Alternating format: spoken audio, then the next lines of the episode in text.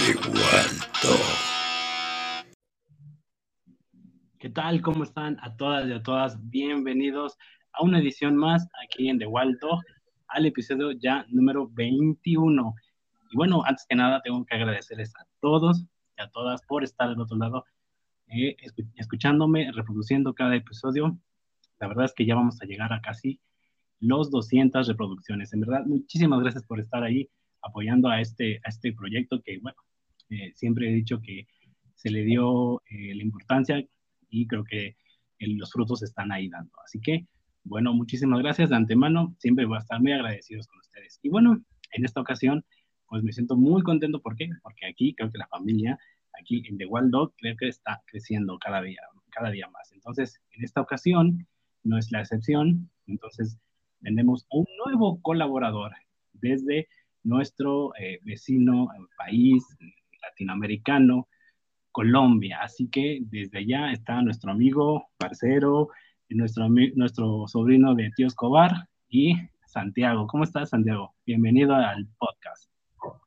Hola, buenas noches, ¿cómo están? Eh, mucho gusto, soy Santiago. Eh, muy bien, gracias a Dios. ¿Ustedes cómo están?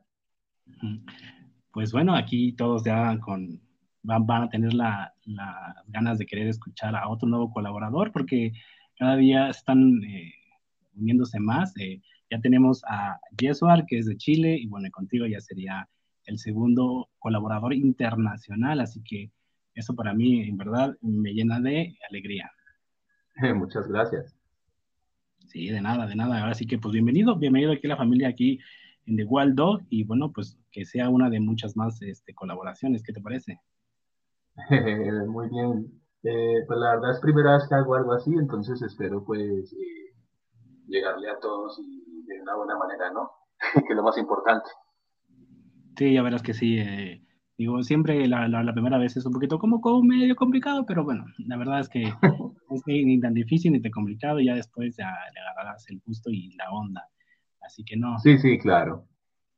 Más que nada es como un tema como de nervios, ¿no? Porque pues no, suelo hacer este tipo de cosas, digamos, como con mucha soltura, digamos. Entonces, eh, digamos que sí, o sea, los nervios en este momento, digamos, están un poquito arriba, pero bueno, yo creo que a medida, como tú dices, va disminuyendo, creo yo. Sí, sí, sí, así que bueno, eh, no pasa nada, siempre es este es el inicio, pero el inicio es ya después ni lo vas a sentir conforme vaya pasando el tiempito aquí en, la colaboración. Así que, pues bueno, hay que disfrutarlo. Bienvenido, bienvenido Santiago, aquí a la familia. Gracias. Y bueno, pues, ¿qué te parece? Mira, mm, vamos a empezar contigo, ¿no? Vamos a darte esta eh, introducción hacia, hacia ti, a lo que es tu país y todo, ¿no? Porque, bueno, eh, siendo un país eh, latinoamericano, pues hay cosas que hasta cierto punto llegan aquí, pero pues, bueno, qué mejor de alguien que es un habitante de allá directamente. Así que, pues bueno, ¿qué te parece? Pues la verdad, no, me parece chévere que, que pues al menos se interesen en, digamos, ampliar un poquito más la cultura, ¿no? O sea, porque pues de todas maneras, como tú dices, hay cosas que se comparten como también hay cosas que pues son muy de acá, ¿no? O sea, y sobre todo que nuestro país es demasiado, digamos, diverso, o sea, no es como como otros países donde, digamos, incluso hasta la manera de hablar es muy parecida en todo el territorio. Hay acentos, eh, la comida de todos lados, los, climas, todo. O sea, la muy diferente. Es como muy distinto todo. Ok, muy bien. Pues bueno, entonces pues vamos a darle, como se dice aquí en México, vamos a darle que es mole de olla. Listo. Eh, bueno, a ver, eh, cuéntanos qué, puedes decirnos de Colombia, digo, aparte de lo que ya se sabe internacionalmente, porque bueno, aquí ha llegado lo que es, hay dos cosas famosas que se conoce de Colombia, ¿no? Y pues bueno, el, narcotraficante famoso de allá, entonces, hay dos cosas que caracterizan mucho a Colombia, hasta en lo futbolístico, ¿no? También como el ay, no me acuerdo, hay uno que era como chinón, como cabellos, este, también era muy famoso en su, su, su tiempo. ¿El pibe Valderrama? Ah, exactamente, ese se me está pasando. Y bueno, todo eso, ¿no? Entonces, ¿qué nos dices sobre, aparte de eso? A ver. Bueno, no, pues a ver, ¿qué te cuento? Pues realmente nosotros, pues aparte de la referencia que tiene sobre, pues ya sabemos, eh, pues no, la verdad es que el, país, aparte de, pues como de todos estos problemitas que en muchas partes también los hay, no solamente es mi país, en muchas partes los hay también. Eh, no, o sea, nosotros somos eh, un país que, pues afortunadamente, se caracteriza por su gente, ¿no? O sea, nosotros somos muy amables, somos personas que le ayudamos a cualquiera, o sea, no, no, no, no somos de esas personas, digamos, egoístas o que, es que nos piden un favor y, y nos negamos a ayudarle, no, o sea, nosotros somos gente muy colaboradora, gente que siempre está, digamos, como en, espera de que la persona se sienta bien, o sea, de que, por ejemplo, un turista llegue y se sienta de lo mejor, que se sienta como en casa, pues es, más que nada eso. Aparte de que pues el país ofrece mucha, mucha variedad en cuanto a diversidad de paisajes, mares, en cuanto a animales. Eh, se puede decir que somos el único país que tiene mar casi que por todos lados, o sea, la variedad de poder contar con, con, varios climas dentro del mismo país, aunque pues acá no se marca tanto la, digamos, las estaciones, pero sí se, sí, se tiene como una especie de biodiversidad en ese aspecto, o sea, hay frío, hay calor, hay playa, hay encuentras básicamente de todo, de todo, de todo. Y la cultura, pues, en cuanto a folclore y en cuanto a eso también es demasiado rica, ¿no? O sea, aquí encuentras desde, hasta, eh, no sé, el vallenato, por ejemplo, música colombiana, que obviamente es como de cuerdas, como decir en el país de ustedes los panchos, algo así. Aquí también se ve mucho eso. Entonces, sí, Fíjate que aquí, bueno, sobre todo creo que en los 90, eh, aquí en México, se llevó mucho eso de la cumbia vallenata de Colombia y lo asociaron los cholos con los gatos así que bailaban así, su, como que se agachan y se y que bailan rarito, pero eh, sí, de hecho hay una película que está en Netflix, se llama Ya no, ya no soy de aquí, creo, y es de Monterrey, de un chico de Monterrey que que es aficionadísimo a los, a los, eh, a los sonideros tipos, este, eh, de, eh, ¿cómo se les dice? Em, a cumbias colombianas, así, este, y todo eso, y sí. o sea, la verdad es una buena película, pero sí te, sí te dice cómo, cómo bailan, cómo este, le, es un chico que, que le gusta muchísimo las, vallenata colombiana, y siempre bailando ahí sus, con sus cuates, con sus amigos, y es, es, curioso, porque de hecho, no sé si allá, digo, hablando, que, hablando de esto de la música, eh, no sé si eh, escuchaste al, a, Celso, Piña, que era que su acordeón, y tenía mucha influencia, yo creo, influencia de aquí de ustedes, de, porque tocaba eh, ese tipo de ritmos, de cumbias así colombianas. Y, de hecho eh, tuvo una rola muy, muy pegajosa aquí, que con, no me acuerdo que control machete, no me acuerdo con qué, la verdad es que ya tiene mucho tiempo, pero se llama Cumbia sobre y, eh, y suena muy así como, así como sus ritmos de allá, entonces no sé si lo escuchaste, lo llegaste a escuchar o pues, a ver, yo pues realmente el cantante nunca lo había escuchado pues en mi vida, o yo soy sincero, nunca lo había oído. Pero, pues, a ver, ¿qué te puedo decir? Mira, lo que pasa es que dentro de, dentro de digamos, la, el control de acá, está la cumbia, también está el bambuco, está el vallenato, obvio, o sea, y fuera de que en el vallenato hay varios tipos de vallenatos, está el vallenato, como tú dices, que es como tipo cumbia, sí, eh, está el otro que es más como un poco más, más, digamos, como más tecnológico, que esto de hecho lo, inventó fue Carlos Vives. No sé si tú llegaste a ver en algún momento. Iba a decir de eh, la gota fría y todo, ¿no? Exacto, eso. Exactamente, él fue el que como que improvisó como con ese tipo de vallenato así ya más tipo cumbia, ¿no? Entonces, entonces pues sí, básicamente eso. Pero también dentro del mismo, dentro de, como te digo, del, mismo folclore, hay varios tipos de bailes. Entonces, sí, o sea, es, es, como, por ejemplo, en el caso de, no sé, en el caso de los chilenos que también tienen sus bailes eh, típicos, los peruanos, o sea, es la misma cosa.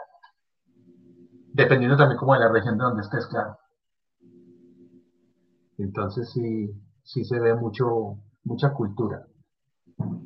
Ok, qué bueno. Entonces se ve que Colombia tiene mucho, este, eh, es colorido, tiene sus su tradiciones también, ¿no? Y todo eso. sí. Pues en efecto, en, efecto también eh, tenemos acceso o tenemos pues parte del Amazonas, que pues eso también nos, nos colabora bastante en cuanto a la biodiversidad, pues en cuanto a animales. Aquí creo que, si mal no estoy, es, es el país que tiene la mayor especie de aves, creo, y, hay varios tipos de plantas y bueno, eso aquí hay biodiversidad, mejor dicho, incluso tenemos hasta páramos, ¿no? Aquí que de pronto es la diferencia de pronto en cuanto a otros países, que aquí por ejemplo no tenemos como como esta tendencia de pronto a los temblores, a los terremotos, digamos, que por ahí me enteré que en estos días eh, ustedes tuvieron un temblor bastante fuerte, que siempre afectó parte como de, de ciertas ciudades, ¿no? Sí, sobre todo la Ciudad de México es, eh, se le afecta mucho porque viene directo de... De hecho, creo que eh, estamos a como a no sé si a tres, cuatro horas de Acapulco, es donde proviene normalmente siempre de allá los sismos. Entonces, pues sí, lamentablemente nos, nos toca recibirnos las ondas sísmicas hasta, la ciudad. Entonces, qué bueno que ustedes no padecen tanto de eso. Pues la verdad es que aquí es muy poco lo que tiembla. Lo que sí es que eh, cuando tiembla, tiembla, o sea, cuando tiembla así fuerte, es fuerte. O sea, aquí han habido, aquí han habido, perdón, han habido, digamos, dos terremotos, creo, que después se fueron muy famosos, incluso uno que prácticamente no fue un terremoto incluso creado por, por temblor, sino que fue una cosa ahí de, un volcán que tenemos acá, que básicamente es uno de los más tesos que hay, que por cierto teso es como decir, es como el de los más fuertes o de los más así. El caso es que ese volcán hizo erupción y se llevó a un pueblo que se llama Armero, o sea, literalmente arrasó porque hubo una avalancha y se llevó todo. Ese, ese documental de hecho está en alguna parte en internet donde incluso se ve una niña que básicamente se ahogó y se muestra las, últimos, las últimas horitas de vida y, mejor dicho, ese fue uno. Y hubo otro en una ciudad que se llama Armenia. Eh, y básicamente también arrasó con la capital. O sea, fue un desastre. Fue como cuando a ustedes les pasó en, la Ciudad de México también, que hubo un terremoto que tumbó la mayoría, ¿no? Creo que fue. Entonces, fue algo más o menos parecido. Ok, ok, bueno, pues ah, hasta eso, bueno, nada más han sido dos que realmente ha, marcado como tal, tal vez Colombia, ¿no? Con esos.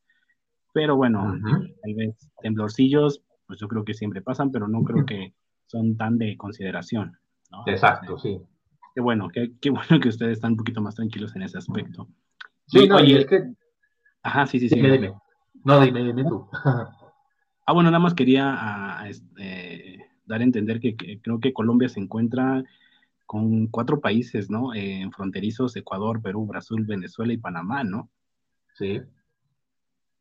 Y eh, como dices tú, eh, se encuentran eh, cerca de Brasil. Entonces, su, su, frontera, mm, bueno, tanto como, bueno, me refiero a Brasil porque Brasil, bueno, siendo un país mm, el más grande de Latinoamérica, y tiene muchas, este, pues, bueno, controversias de, entre también de su país, de algunas personas y todo. ¿No tienen algún conflicto con ellos en cuestión de este, migrantes y esa cosa?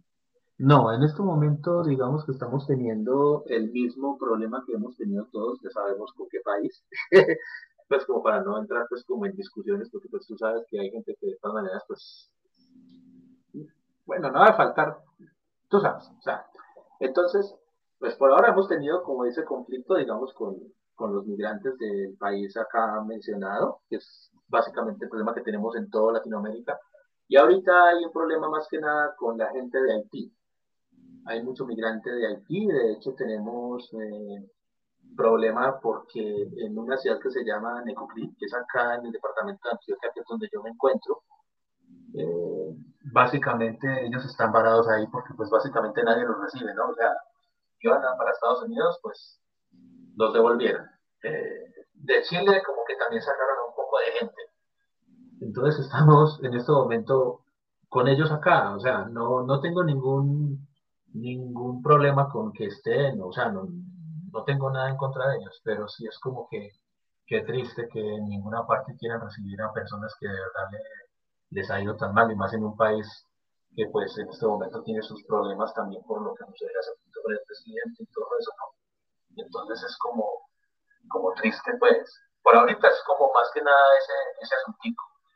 Y también tenemos, tuvimos por ahí hace poco un problema ahí, creo que con la isla de San Andrés de Providencia, que como que estaban peleando por allá unas aguas, pero realmente eso como que no llegó a nada.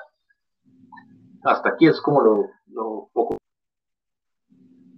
Ok, y también, bueno, y, luego con Venezuela, ¿no? Pues sabiendo que también Venezuela, bueno, por lo que está sucediendo también con ese país, también han tenido alguna situación con que quieran entrar al país de ustedes.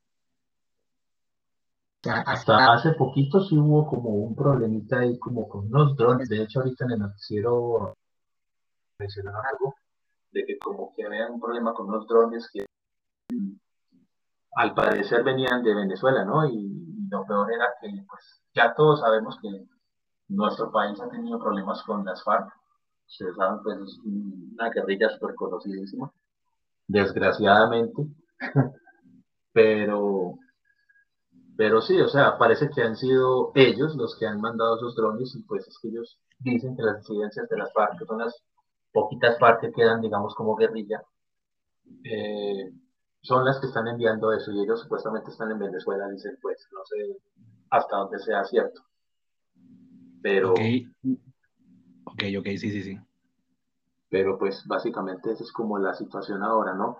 En cuanto a otro tipo de migrantes, pues solamente eso. Ah, bueno, y que pues estamos colaborándole a Estados Unidos con el asunto de los, de los afganos también, ¿no? Entonces. Ok, bueno, también están apoyando a ese país, ¿no? Ajá.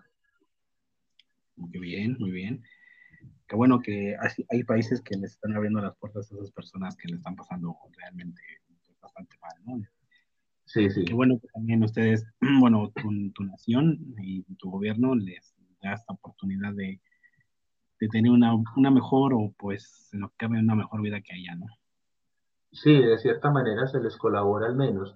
¿Qué es lo malo que está ocurriendo ahorita? Pues sí, que de pronto, eh, pues sí nos está como poniendo, digamos, en aprietos y es el hecho de que muchas de las personas eh, en calidad de, migrantes, en calidad de, pues, ¿cómo se dijera? Para, para, no sonar como tan despectivos o como tan de pronto, eh, sí, sonar como, como digamos, ¿cómo es que se dice la palabra? Mm, discriminatorio, ¿no? O para no sonar discriminatorio. Pero básicamente estas personas, eh, como hay gente que sí viene de verdad y consiguen sus papeles y trabajan y todo bien, todo cool, eh, hay, hay, gente que sí viene como que, ¿cómo te dijera? Como que hacen, hacen sus fechorías, ¿no? O sea, como que vienen, roban, atracan, violan, matan, hacen de todo. Entonces ahora también tenemos ese problema de que pues estamos deportando gente que las han cogido como en ese tipo de, de situaciones, ¿no? De, que, por ejemplo, le roban a alguien o se meten a una casa o, pues, ¿me entiendes? Ese tipo de cosas. Sí, yo creo que eso, yo creo que eso sucede en, todo, en todas partes, no solamente acá, yo creo que en muchas partes sucede lo mismo también, ¿cierto? Lo que pasa es que no están escuchados, pues. No, de hecho, ah, llegó una noticia de allá donde unos dos chicos estaban con par en mano en calle y buscando a ver en qué casa entrar y de repente llega una moto y los, y los roban. sí, exacto. eso, eso, eso se está dando mucho en la capital del país, por desgracia, ¿no? O sea, eh, últimamente hemos tenido una ola de violencia, digamos, o sea, de violencia no tanto, sino como de robos, o sea, como que, como que la están atracando así como por atracar, ¿no? O sea, como por deporte. Entonces, pero pues afortunadamente, digamos que del país hay lugares donde no se ve tanto. Sea, esa es la ventaja. Por lo menos donde yo estoy, o sea, digamos que en el, en el departamento donde yo estoy, eh, no se ve tanto no se ve tanto ese problema, pero sí he escuchado que, por ejemplo, en la capital, y, eh, en Bogotá, pues que es la capital, y en otros países, en otros países, en otras ciudades importantes como Cali, Barranquilla y, digamos Medellín, pues que es una de las ciudades también importantes, sí se ve, pero más que nada, más que nada como atracos y cositas así.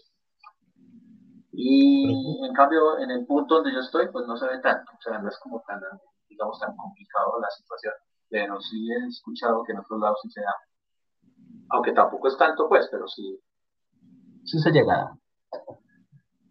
Ok, pero tú dices eh, eh, en, qué, en qué estado te encuentras o en qué, cómo, le dicen allá a, sus... A ver, nosotros, nosotros, por ejemplo, cuando hablamos de, digamos, de departamento, como por ejemplo en el caso de ustedes, en la Ciudad de México, es, para nosotros la ciudad es la ciudad, ¿cierto? Normal.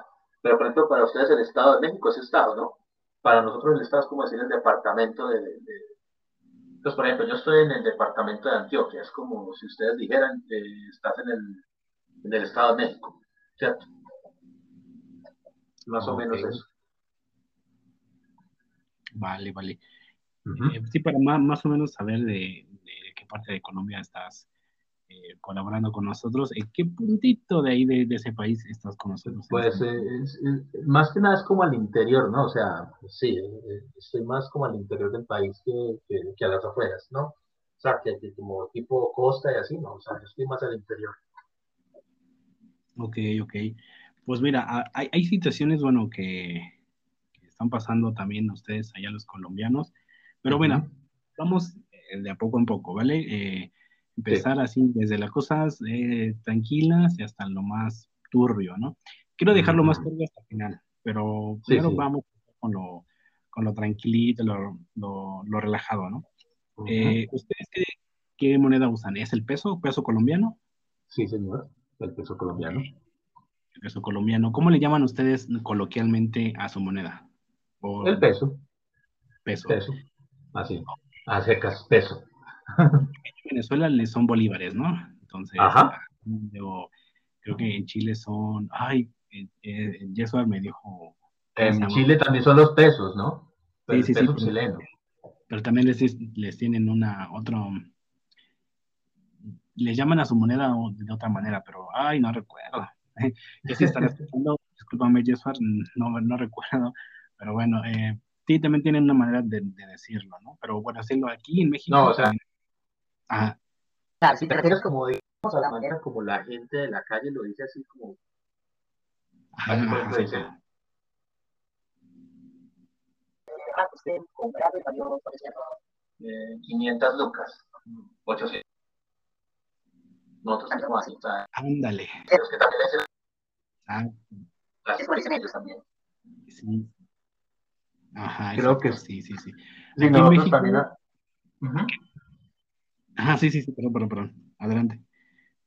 No, no, no, o sea, sí, básicamente así, o sea, les dimos ejemplo, ah, que 500 lucas. Pero es que eso también depende mucho de la región donde estés.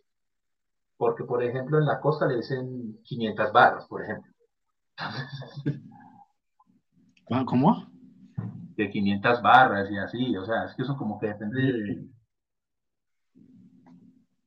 de, de la región donde estés ahorita que dijiste eso, te entendí una palabra que también es como parecida aquí en México, pero por eso dije que será igual, no, pero sí, sí cambia, no es igual. no, pero sí, ¿a, qué, ¿A qué te referías, o que como para también entender un poco? Ah, no, sí, bueno, eh, más que nada sí eso. Eh, sé que, bueno, en Chile y, en Argentina y ustedes, lo que son los pesos.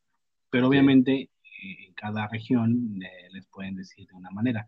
De hecho, ustedes también les llaman un poco así, igual que en Chile, Luca, ¿no? Entonces, sí. Eh, por decirlo por un ejemplo, ¿no? Aquí en México al, también es peso, pero pues coloquialmente, o como se dice aquí en territorio, se les dice de varias formas. Se les dice paro, se les dice morraya, se les dice bolas.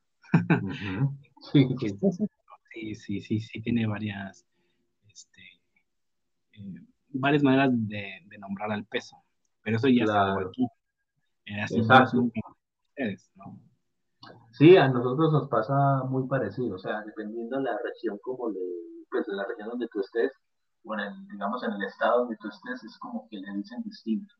Entonces, por ejemplo, los, sí, como te decía, los costeños dicen barra, de los, eh, por ejemplo, cuando hablamos de que es un millón de pesos, entonces decimos un palo, así. ok, ok. Pues fíjate que aquí prácticamente en casi toda, eh, bueno, también puede variar, pero en casi la mayoría, o en casi, no todos, pero sí en su mayoría, eh, si tú vas de un del norte a sur y dices, dame cinco varos, se entiende. Prácticamente es muy nacional ese del varo. O sea, como dices tú, es que depende de dónde estés. Aquí prácticamente cualquiera te entiende que son varos, que son bolas, que...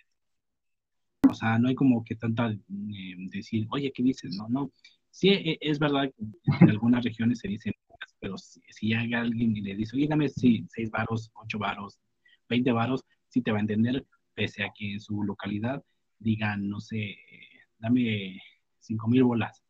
Ah, bueno, o cinco bolas, ¿no? Que es, igual, aquí también es igual. O sea, tú puedes estar en la costa, que es donde dicen barras, y tú pues, oye, necesito cinco lucas.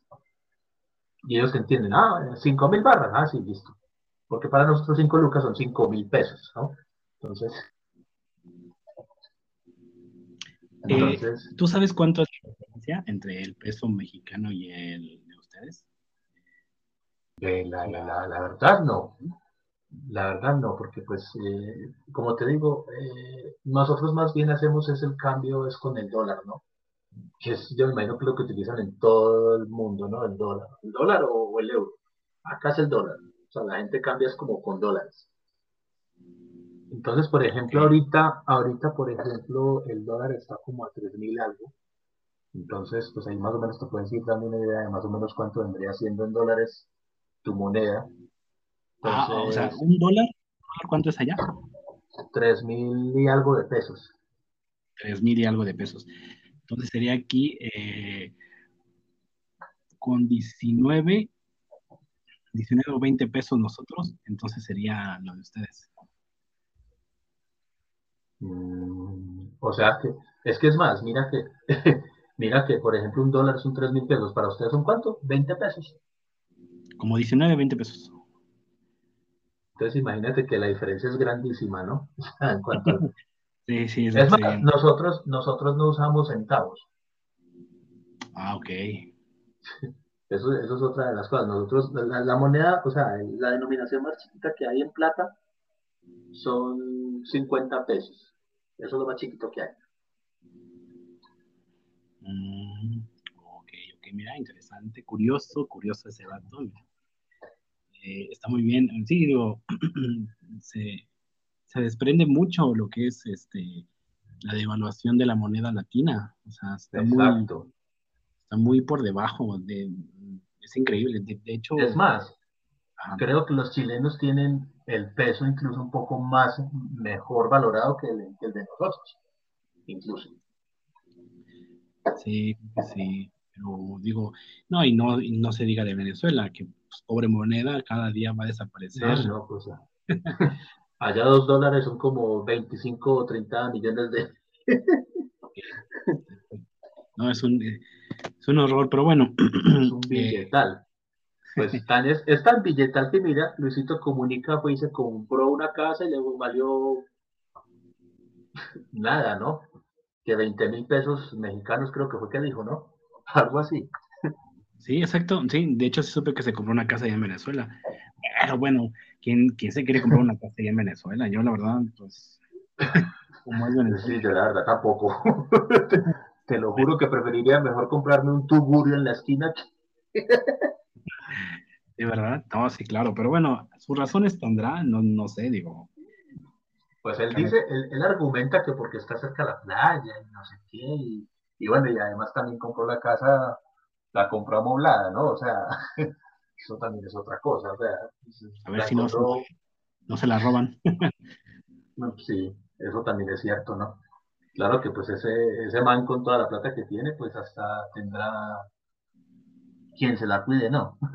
Pues me supongo que me quiero suponer, porque no creo que la deje así nomás botada y la compró y ya vamos. Debe tener ahí como sus cuidados, ¿no? Digo, me supongo, y, y tal vez la mejor cámara, así, qué sé yo, no sé, digo. sí, sí, a la... Pues así es, este, mi estimado Santiago, mi parce. Ah, de veras, ustedes, este, parce es como amigo, ¿no? ¿Ustedes? Sí, es, como una palabra de cariño, por así decirlo. Mm, realmente, si tú le preguntas a un colombiano qué significa, supuestamente pues dicen, no sé qué tan cierto sea, pero cualquier persona que tú le preguntes qué significa te va a decir eh, amigo de campo. No sé por qué, no sé, pero siempre te, te dicen eso, no sé, no sé como por qué, a quién se le ocurriría que eso es, pero realmente el parcero se utiliza más como, como cuando ustedes dicen, ¿qué onda, güey? ¿Sabes? Sí, claro. es algo parecido. Sí, bueno, aquí también cuate, amigo. Exacto. Este, ay, ¿qué más? Uy, aquí también tenemos muchas denominaciones. El mismo güey. Eh. Ese, ese cabrón, ese cábula, eh, no sé, Ajá. Por ejemplo, en Chile, en Chile creo que utilizan el cabros para decir como... No, el hueón, hueón, usan mucho eso. Aquí también se utiliza, pero más que nada como a modo de insulto. Una persona huevona aquí es como decir un bobo, ¿no? O sea, como alguien... Ok, ok.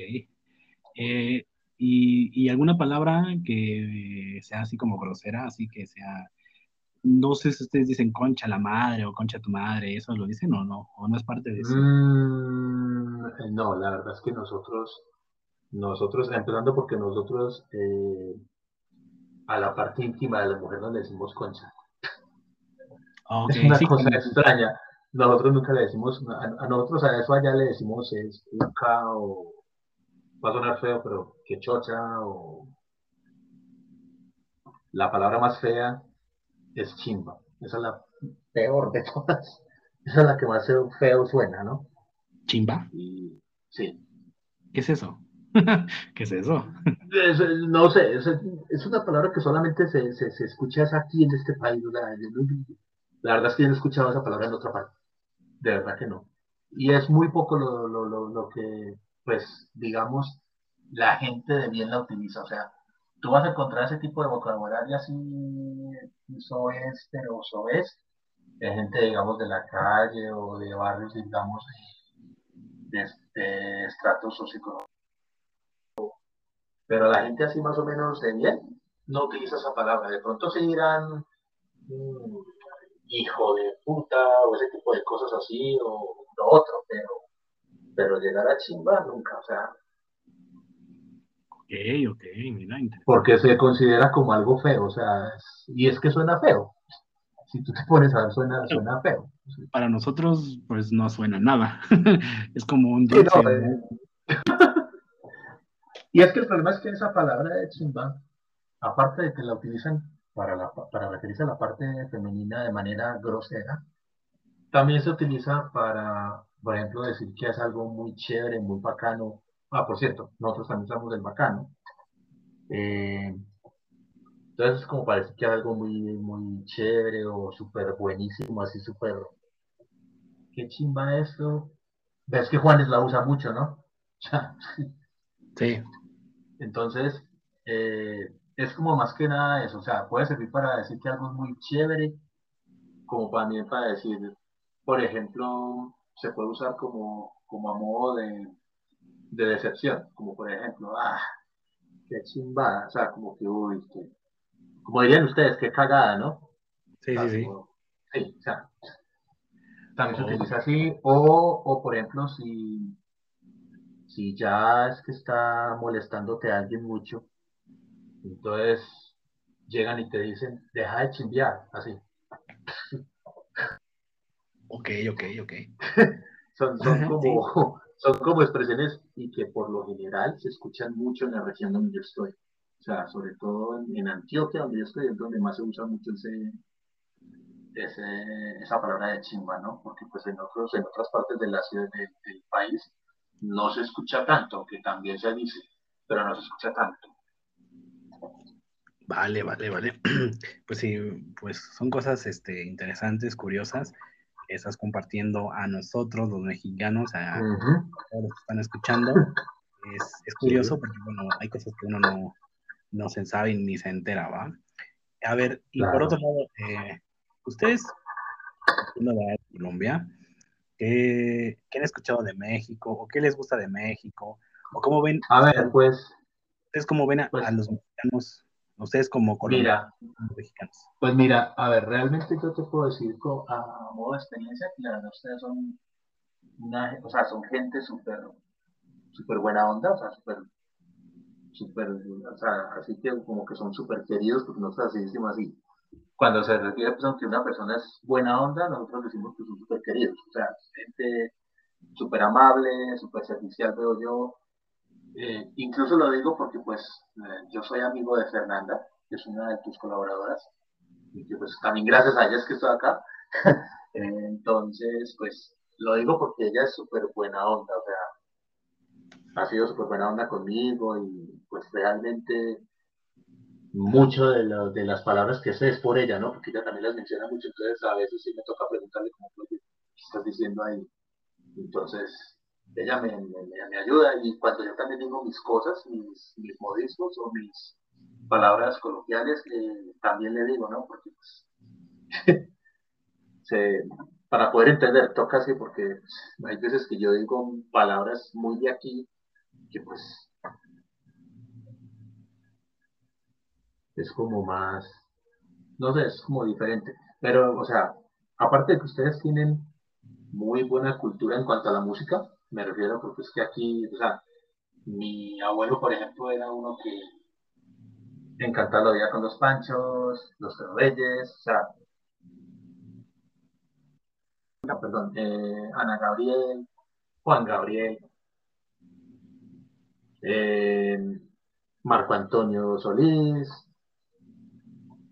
Javier Solís, o sea, imagínate. Sí, aparte, sí, aparte de que Ajá, aparte de lo que pues conocemos ya por el Chavo del Ocho, ¿no? pues, claro, muy, y ya prácticamente ya está hasta de culto la serie de Chavo del Ocho. No, pues ahorita porque pues ya la, ya la cortaron pues, pero este país es uno de los que todavía lo presentaba, ¿no? O sea, ya porque pues con el problema que tienen ahí, pues ya no se volvió a presentar, pero pero era de los países donde todavía se emitía. Y, generaciones nuevas pues prácticamente lo ven, o lo veían, mejor dicho. Ajá, ¿y qué más? ¿Qué más? Eh, bueno, la música de ustedes, eh, su cultura, el asunto de los mayas, o sea, la verdad es que ustedes tienen un país bastante bastante rico en cultura también, ¿no? O sea, no solamente somos nosotros, ustedes también. Y aparte de que son gente muy inteligente, como también tenemos el típico pensamiento, como les pasa a ustedes con nosotros, de los narcos, el problema con la droga, los cárteles, que aquí le decimos carteles, pero sí es. También es, es lo mismo, o sea, pero, pero, o sea, ya tratando, digamos, con, el, con personas así, netas, damos cuenta de que ustedes también son gente muy chévere y muy buena onda, la verdad.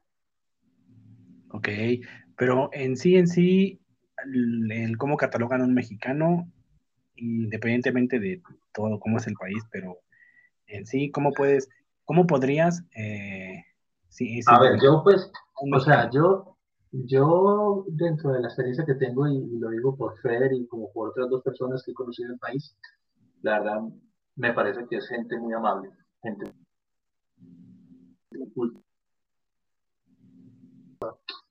a mí, por ejemplo, me impresiona el que con pues, que como y esa chica maneja una madurez ni yo la tengo con casi 40 o sea ella, ella piensa y yo creo que es que ustedes tienen como una madurez como muy como muy desde muy jóvenes no y eso sí he visto yo que, que son como muy maduros. Nuestros algunos eh, que se les vaya que se, que se les va la onda no que se les va la olla muy cañón pero Sí, digo, podemos tener, o la gran mayoría, sí nos, nos podemos considerar un poco como dices tú, pero eso también depende de la persona, porque no quiero a nada ni a nadie, ni, menos a Fernanda, pero quien realmente conoce a las personas cercanas sabe quiénes son. Cuando somos, a, nos damos a, a, tratar a una persona, en este caso externa, ya sea que no conozcamos, ya sea dentro del nuevo país o extranjera en este caso, claro. muy dados a hacer buena onda. Pero localmente sabemos quiénes somos. Pero te puedo decir a grandes rasgos que manejamos la doble moral, somos doble cara. Tenemos, mira, yo sé que soy mexicano y dices, ah, ¿por qué sí. te estando? No, o sea, yo digo las cosas como son. No por ser mexicano, digo, sí tenemos cosas muy padres, tenemos cosas muy chingonas. Ah, no, es que nosotros también, nosotros también, o sea, entonces, pero hay que también hay saber quiénes somos realmente, o sea, también hay que saber. Exacto. Podemos dar la mejor cara, pero realmente dicen dicho, eh, vive con Andrés un mes y verás quién es. Entonces digo, está bien que nos vean así, perfecto, yo lo agradezco, digo, sí tenemos una buena fama por tener, porque somos muy buenos anfitriones, el mexicano es muy buen anfitrión, cuando se trata de invitar a alguien, es, se pinta solo. Somos buenos con, con, las personas que queremos ser buenas y damos lo mejor de nosotros. Pero como somos lejanos o no nos pertenecen en el sentido de amistad continua, física y de, constancia, pues puta, podemos ser los mejores y no hay, no hay problema. Digo, yo con mi, con mi cuate este, o mi amigo o el, o el hueón de Chile, también llevo con él conociéndolo como, yo creo que a lo más cuatro años. Bueno, así, a distancia igualmente. Y bueno, nos damos lo mejor de, uno al otro, pero realmente no sé quién sea como el persona. Digo, no quiero decir que sea una mala persona, pero él sabe quién es eh, con su familia, con su gente cercana. Y aquí, bueno, pues, digo, no tiene por qué ser mala onda, ni yo tampoco con él. Entonces, claro. hay, que medir realmente eh, y, no hay que ay, sí, porque podemos vendernos, podemos vendernos una, una Pero, pero, pero mira, o sea, yo te digo una cosa, mira, yo, por ejemplo, a ver, cuando yo conocí a Fer, yo la conocí en un grupo, un grupo de estos de WhatsApp, donde la temática era Hey Arnold, la caricatura esta de culto de Nickelodeon de los 90, ¿no? Entonces, digamos que en ese grupo básicamente estaba toda Latinoamérica, ahí había gente de Chile, de Ecuador, de Perú, de Argentina, de Bolivia, de, bueno, de cuánto país de Latinoamérica te imaginas, ¿no? Y te digo una cosa, yo he hablado con gente mexicana, o sea, aparte de Fer y de ti, he hablado con otras dos, tres chicas, y te lo digo. Qué cosa tan, o sea, son totalmente lo opuesto. Por ejemplo, o sea, me refiero en cuanto a amabilidad, en cuanto a carisma, en cuanto a, o sea, a muchas cosas. O sea, yo digo que la persona que va a ser mala persona lo es aquí en Contasville, o sea, donde sea. Eh, también, por ejemplo, me ha pasado, incluso yo llegué a tener un noviazgo con una chica chilena, que fue lo peor, o sea, no es por desprestigiar al país, porque realmente hay gente muy buena ahí también. Pero de verdad que lo es, o sea, le importa un carajo si está hablando con un extranjero, ¿no? Lo he vivido.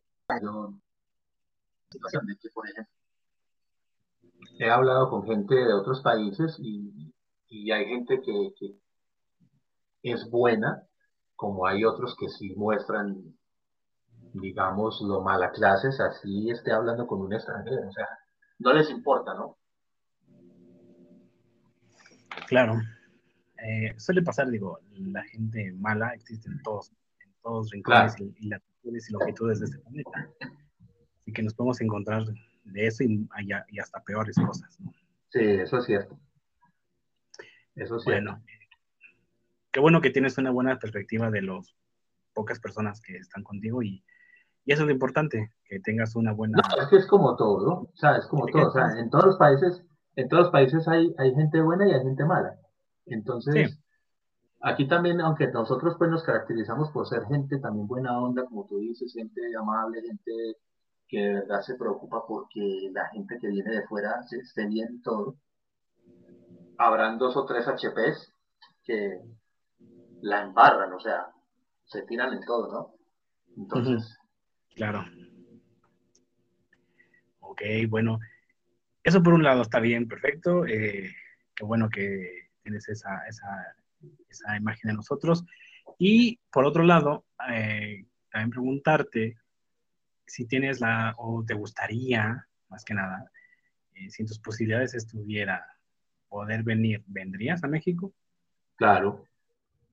De hecho, de hecho yo lo estaba hablando, de hecho lo hemos hablado con Fer varias veces, de, de hacer como ese, como ese intercambio, ¿no? O sea, de, por ejemplo, ya venir aquí y yo ir allá, por ejemplo. No, pues como en intercambio en cuanto que ella se venga a vivir aquí con, con mi familia y yo me vaya a vivir con la familia de ella, no. Sino en cuanto a que, pues, como yo ir y conocer y ella venir y conocer. Sería muy chévere. Hemos hablado como esa posibilidad, de hecho, pues la idea es como ahorrar para precisamente llegar algún día a hacer como, como ese plan, ¿no? O sea, como a cumplir ese sueño, digamos porque pues tengo entendido que, es un país muy lindo también. O sea, tiene cosas muy lindas. Pues a ver si la dejan también, porque tiene una vida muy, muy apretada y muy, muy con, cosas de su trabajo y todo, pero pues digo, bueno, es que siendo una mujer a veces es un poquito más complicado, ¿no?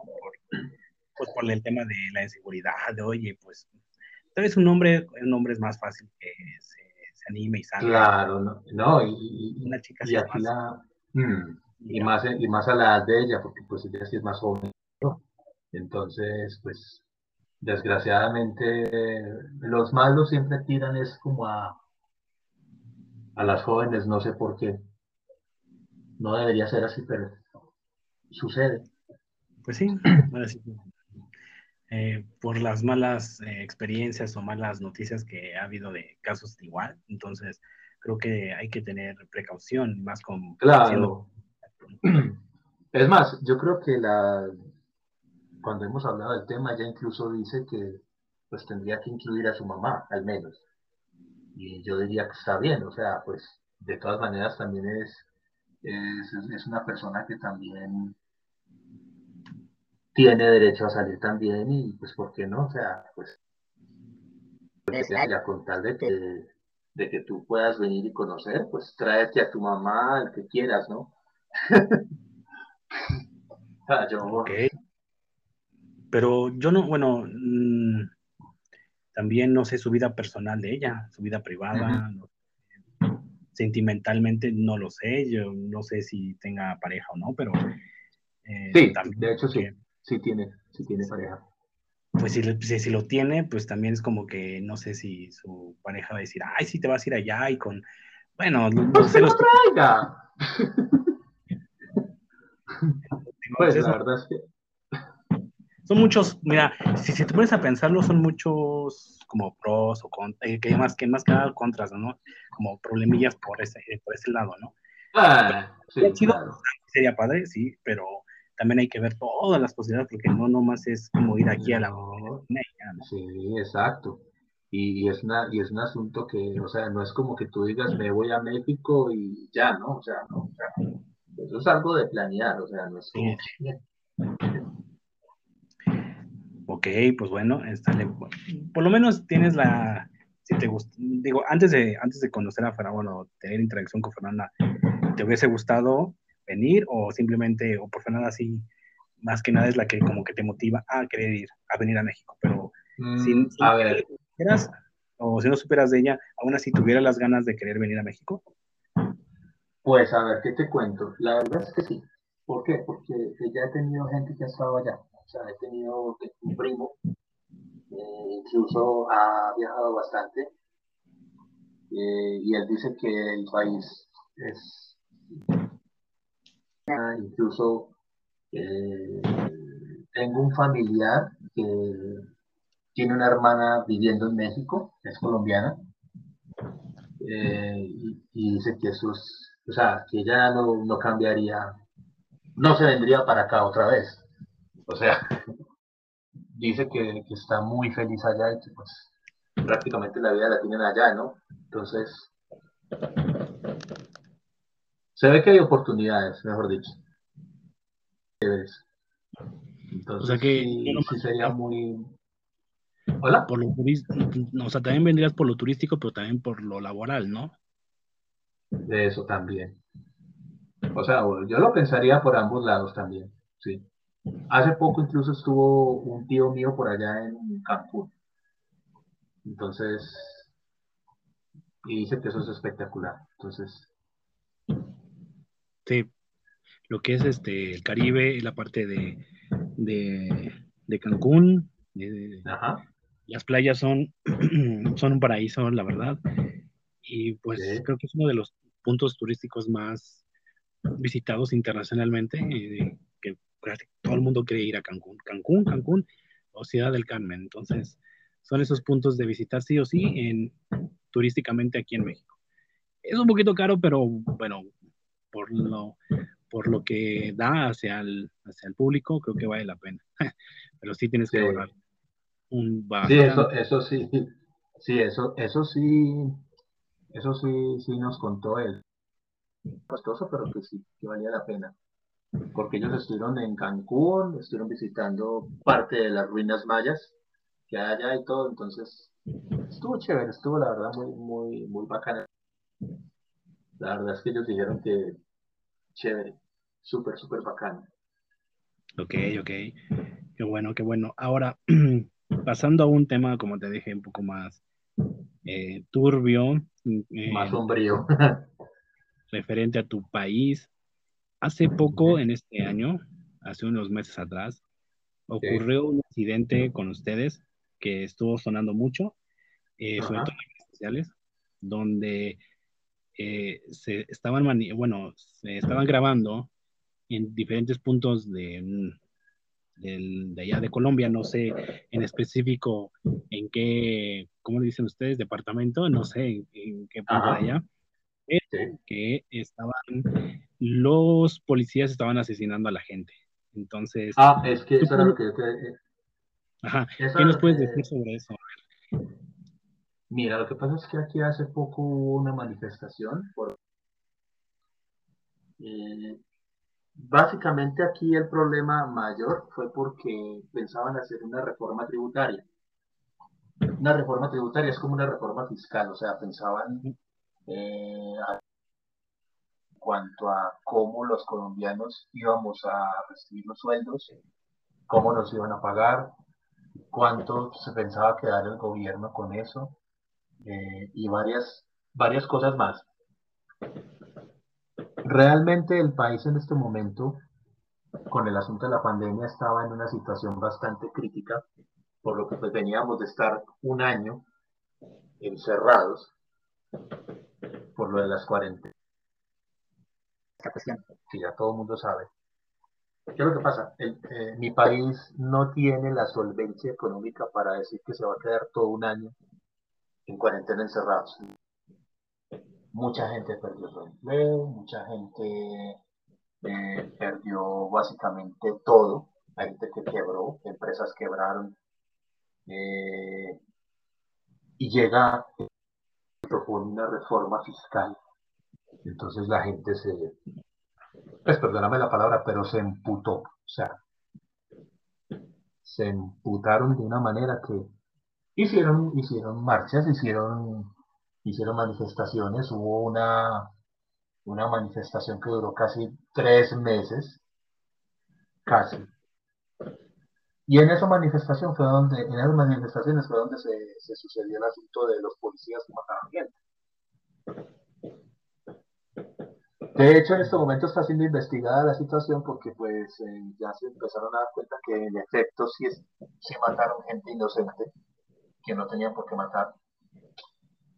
Y ya han habido ya han habido varias situaciones a raíz de eso. De hecho, el ministro de Hacienda, que fue el que propuso esa reforma, el ministro renunció, precisamente dado el caso, eh, y otros tres, cuatro ministros más se fueron el de defensa, bueno, ahí hubo, como tres o cuatro ministros que se renunciaron, literal, por esa situación.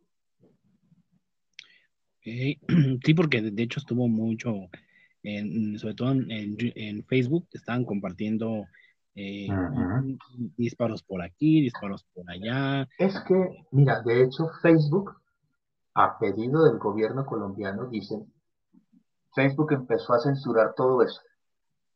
O sea, persona que montara a Instagram o a Facebook, cualquier cosa que tuviera que ver con eso, te lo bajaban de una. Porque precisamente se estaba viendo cómo la policía mataba gente. Entonces. Entonces sí fue un, fuerte caso, entonces sí, hubo. Mm, sí, la, eh, cosa, la cosa estuvo fea y de hecho se estuvo investigando y, y han dado con casos donde sí realmente la policía mató gente. Hay otros casos donde pues todavía no se ha podido concluir qué pasó, pero hay unos tres o cuatro, tres o cuatro temitas que como que sí, sí fueron verdad y ya esa gente está ya, digamos, que investigada y toda la cuestión. Vaya, porque, bueno, lo, lo que uno veía, veía de aquí, eh, bueno, aquí, sea como que a poco, a poco tan, tan, tan fuerte, tan, tan determinado como que no lo puedes creer en ese aspecto porque dices, ¿cómo crees? Mira, lo que pasa es que también hay otra cosa ahí, ¿no? Y es la siguiente. Oye, ¿qué pasa? Disculpa de que te interrumpa, pero ¿pasa algo en tu... Sí, eh, bueno, eh, tengo que dar a conocer que estoy en una zona de mucho eh, ambiente, digamos, ¿no? Y mm. estoy rodeado de muchas iglesias. Entonces, aquí, en mi localidad donde me encuentro yo, se compone de siete barrios. Cada barrio, iglesia. Entonces, aquí realmente arrojan pirotecnia por nomás porque yo creo que alguien se echó un pedo. no, dale que nosotros también decimos así tranquilo. Pero sí. Sí, de, hecho, ahorita que escucha eh, eso que de fondo, perdón, perdón, perdón por este ruido de fondo a todos los demás, porque sí es algo que eh, lidio mucho en mi situación donde vivo yo. Eh, lamentablemente tengo una puerta y una ventana donde no está adaptado para cerrar completamente el ruido. Entonces sí se cuelan estos ruidos, pero bueno, es eso, o sea, no, no, es que estén matando a alguien aquí afuera, no hay una balacera, Nada de nada. No, no, ¿sabes, ¿sabes qué estaba pensando yo? Que era que estaban martillando o algo, o sea. Ah, no, no, no, son, están aquí cerca. Tengo a, a, una calle y media, está la iglesia. Entonces, ahorita no sé por qué diablos están arrojando. Yo no sé si es el cumpleaños del padre de la parroquia o qué sé yo. Será que de pronto están en fiestas patronales, ¿no? Lamentablemente aquí se manejan muchos santos, muchas cosas así. Ah, sí, es aquí también, no te preocupes.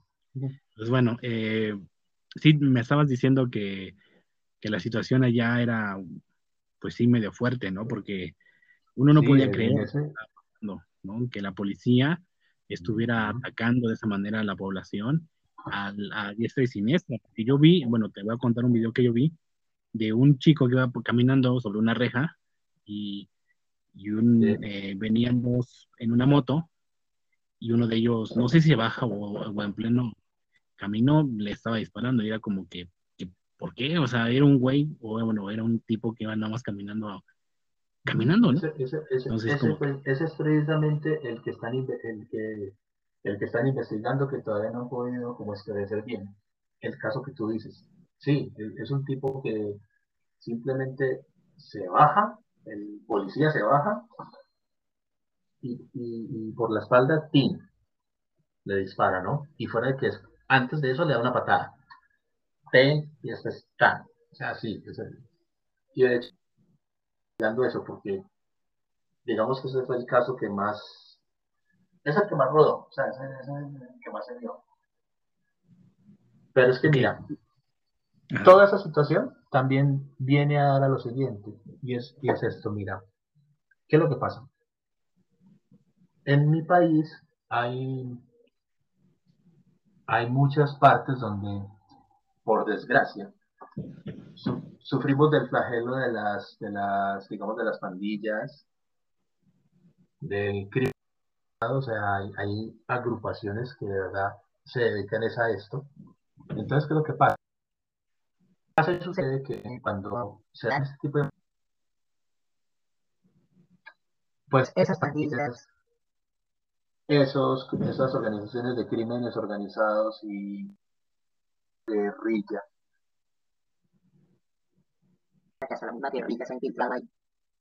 entonces, ¿qué es lo que pasa? Como se tiene información de que ese tipo de organizaciones se infiltran, y lo peor de todo es que son gente de civil, o sea, estos tipos se visten como cualquier otra persona. Entonces, ¿qué pasa? Que la, para la policía va a ser muy difícil identificar quién es un guerrillero o quién es, digamos, un, quién es un, track, un traquet, una persona así, o un delincuente de un civil, exacto. O sea, no, no tienen cómo, cómo, cómo diferenciar el uno del otro. Entonces, ¿qué pasa? Y en ese despelote, pues obviamente no van a saber si era un guerrillero. Entonces, eso es lo que también desencadena el hecho de que la policía actúe como actúe porque ellos también tienen esa información, pero pues obviamente a la hora de ya hacer lo que tienen que hacer, pues es queda muy difícil reconocer uno o lo otro, ¿no? Entonces eso también sucede, o sea, también, también es esa la situación. Entonces después es que ya empiezan a darse cuenta de que sí, y era una persona civil, resulta que al otro sí era un malandro, o sea, un malandrín como decimos nosotros acá, y, tú los, los, comparas y tú dices, no, pues es que son civiles. Entonces... Pues es que todos se ven, en los videos se ve normal, pero eh, por eso mismo causa la sensación que causó al ver todo eso, porque como dices tú, puede ser que también en, ese caso, ¿no? De no distinguir entre uno y otro, pues bueno, pero también creo que es una manera muy arbitraria de... Mm, de hecho, de hecho, de hecho, ahorita se está pidiendo que se tramite ante el Congreso una reforma a la policía, donde precisamente entre esas está deshacer el famoso grupo del SMART, que es como el escuadrón antidisturbios, es como decir, a ver, es como decir, por ejemplo, los chilenos, el escuadrón de carabineros, que son los que salen y acaban con el entable también. Entonces, es más o menos lo mismo.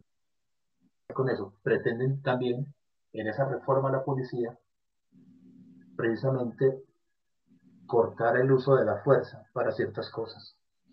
Y entre esas, deshacer el grupo ese antidisturbios.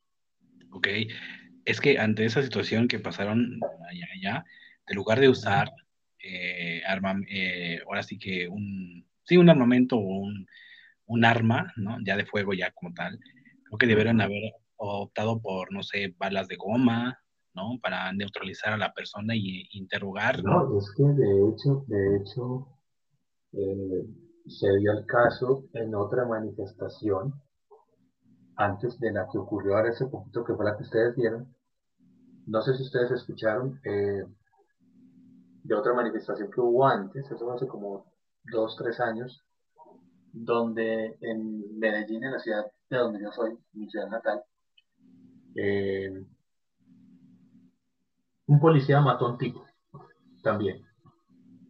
Ese caso también fue muy sonado porque de hecho el tipo al parecer no estaba haciendo absolutamente nada, simplemente estaba marchando y llegó un tipo de estos con una supuestamente una granada supuestamente artesanal. Es que imagínate que es que ahí es donde está también como el, el asunto de todo esto, que era una cosa artesanal, no era algo que supuestamente la policía...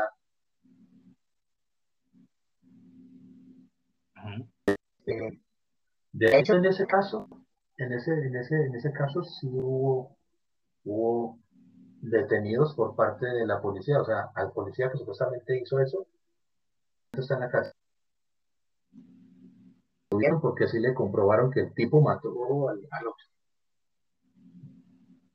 Ok, mira, no, pues se ve que a veces no miden o a veces sienten que su posición les ayuda y tienen el derecho de, pues, hacer ese tipo de actos, ¿no? Contra la, ciudadanía, contra la gente, contra otra persona, ¿no? Entonces, pues, si en este caso sí fue algo sumamente con intención, pues creo que es demasiado justo y creo que está bien que el sujeto se encuentre pues, preso, ¿no? Sí, no, en este caso sí, porque se investigó, ¿no? O sea, porque la gente en medio de la protesta, después de lo que pasó, exigieron justicia. Mira, qué bueno. Bueno, así que en todos lados se cuecen ese tipo de cosas. Eh, aquí también, también sucede que hay, hay, hay, más que nada exceso de, de ¿cómo se dice? Cuando exceso de, del poder policíaco, ¿no? O el oficial en, turno, o en este caso, que está sometiendo a un supuesto delincuente o, al, que está eh, capturando a alguien, pero eh, en, su, en su intento de, a veces, no sé, la adrenalina les pasa o... Ejercer su autoridad y como que se pasan. Ajá, y les hacen un mal golpe, los, les, ve lo que le sucedió también al famoso caso de, del afroamericano de Estados Unidos que lo ahogaron. Ah, entonces, digo, son cosas que a veces eh, por tener el control o el poder ¿no? de la autoridad creen que, no les va a pasar nada y que somos de hule y que no nos va a doler nada y que no nos va a pasar nada y pues bueno, mira. Eh, y sobre todo que pueden hacer lo que les da la gana, ¿no? Sí, sí, sí, pero híjole, bueno, al menos, y ahorita ya cómo está la situación, está más tranquilo, ya no está pues para hoy, por ejemplo, supuestamente había una manifestación, pero realmente pues como es algo que ya tienen, digamos, controladito porque ya han tenido varias experiencias, no, hoy como que no pasó a mayores la, la situación, o sea, como que marcharon todos muy tranquilos. No, hubo, no hubo como disturbios pues hasta donde yo supe. Vale, vale, vale. Pues bueno, ya dejando esa parte más eh, fea de, muerte. Ahora pasaré a otro, un tema social, que creo que esto hasta cierto punto eh, se está dando en varios puntos del planeta, pero más que nada eh, al hispanohablante, que decirlo México, Argentina, no sé qué tanto es en Colombia, pero en España también. Entonces, sobre el tema de el feminismo. ¿Tú qué opinas de todo esto del movimiento feminista? ¿Hay, hay movimientos fuertes en tu país? Porque en Argentina es un país que está fuertemente eh, con este movimiento. ¿eh? no pues sé si te enteraste hace poco que, que, el Ministerio de Mujeres de Argentina canceló Dragon Ball. Entonces, sí es algo que está fuerte, fuerte, fuerte, mucho en Argentina. En España cancelaron Dragon Ball en Valencia. Entonces, digo, está pasando algo muy fuerte en esto porque es algo que digo, no, como que mucha gente no, como que no le toma importancia o no lo quiere tomar, pero ya se están metiendo con cosas ya como que están cancelando, están prohibiendo y como que dices, no, o sea, momento, o sea, o sea está bien que haya cierto tipo de movimientos coherentes, yo, yo, como, coherente, nada de, de salirse de, la locura, pero ustedes allá cómo manejan esto. ¿Existe pues eso allá con ustedes? Sí, sí, claro, se da, se da. Pero entonces, ¿cuál es el asunto? Que lo que pasa es que mi país es muy conservador, es un país que es un país donde todavía se ve con desprecio al gay o a la comunidad LGBTI. O sea, desgraciadamente todavía se ve ese desprecio hacia esa comunidad. Entonces, cualquier cosa que, esté, digamos, por fuera de lo normal, entre comillas, se ve raro. aquí sí hay feminismo, ¿no? Como pues en cualquier país, ¿no? Pero no se ve tan marcado, porque precisamente como es un país más conservador, no como que se ve tanto, o sea, no, no son de las que salen a manifestarse así en pelota, pues así encuerados, como dicen ustedes, no. Ah, mira, te, te pasa, bueno, eh, por lo que me estás contando, sucede lo mismo que en Chile. Eh, también Jesús me platicó que allá no, no toman en cuenta, por mucho que se, se, se, intente hacer, no sé, promoción, propaganda de este tipo, la gente no, realmente no, no le hace caso, no lo toma en cuenta. Sí, son, son, son, lo que pasa es que sí, son, somos países muy conservadores en ese aspecto. Entonces, pues imagínate que mientras en otros países ya legalizaron el aborto, la eutanasia, aquí todavía estamos viendo si se puede. Mm. porque precisamente, porque, porque es que precisamente hay una, hay una cuestión, o sea, aquí la iglesia tiene mucho peso, ¿me entiendes? O sea, es que es de los países donde todavía se tiene mucho en cuenta la opinión de la iglesia. Entonces, se llega mucho como a, tener eh, esa opinión y muchas veces se basa mucho en eso también para, para tomar ciertas eh, decisiones. Por eso te digo que aquí, por ejemplo, todavía se ve eh, problemas con el asunto o discriminación con el asunto de los, de los LGBTI. O sea, aquí ven un gay y, y como hay gente que los acepta y los respeta y todo, pues yo por ejemplo me estoy que si veo un gay en la calle, pues normal, o sea, yo no soy como a los que lo insulten. Sin embargo, hay gente que sí los trata súper feo y hasta llegan a matar, ¿no? Como todo. Sí, sí, sí, sí, sí. Bueno, pero, en fin. En, cuanto, en cuanto al feminismo, así como te digo, no se ve tanto. O sea, hay gente, hay, hay, hay gente que sí le da al feminismo, pero no es como, digamos, que se manifiesten así grande como en Argentina, por ejemplo, o en España, no. Y aquí en México, te lo digo porque hoy, el día de hoy, eh, estoy contigo grabando, pero el día de hoy, en esta ocasión, eh, estuvo un grupo feminista que se, que se manifestó en una de las avenidas importantes de aquí de la Ciudad de México. Y créeme, o sea, aquí ha sido un horror, eh, por decirlo, en los 8M, que eh, siempre hacen esta manifestación tanto en Argentina, México, en España, eh, no, suelen, no suelen acabar normalmente bien. Y a mí me da mucha pena eh, saber que esto sucede en mi país porque aquí le dan mucha, mucha importancia, relevancia o, no, como lo quieras llamar, pero a ese, al grupo de, de, feministas. Aquí se manifiestan y hacen lo que quieren. Rayan, queman, destruyen, Mira, yo, yo, yo estoy de acuerdo, por ejemplo, con que ella se Yo creo que todo el mundo tiene el derecho a manifestarse, nadie está diciendo que no. Pero, yo sí digo una cosa, y, también creo que esto va también para la gente de la comunidad LGBTI. Está bien que se manifiesten, chévere. Está bien que pidan respeto, bacano también.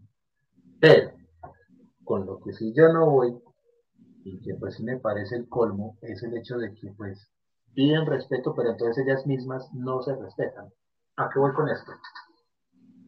Las feministas, por ejemplo, ¿qué hacen? Pelan las tetas y van y manifiestan pelota, ¿no? Entonces, ¿qué pasa? Escandalizan a Raimundo y todo el mundo, niños, lo que sea, les importa un carajo, mismo pasa con la comunidad LGBTI, se pelotan, se van encuerados allá, hacen tremenda orgía, tremenda fiesta, tremendo de todo. Y no respetan a la demás gente, o sea, están pidiendo respeto, pero entonces ellos no respetan a nadie.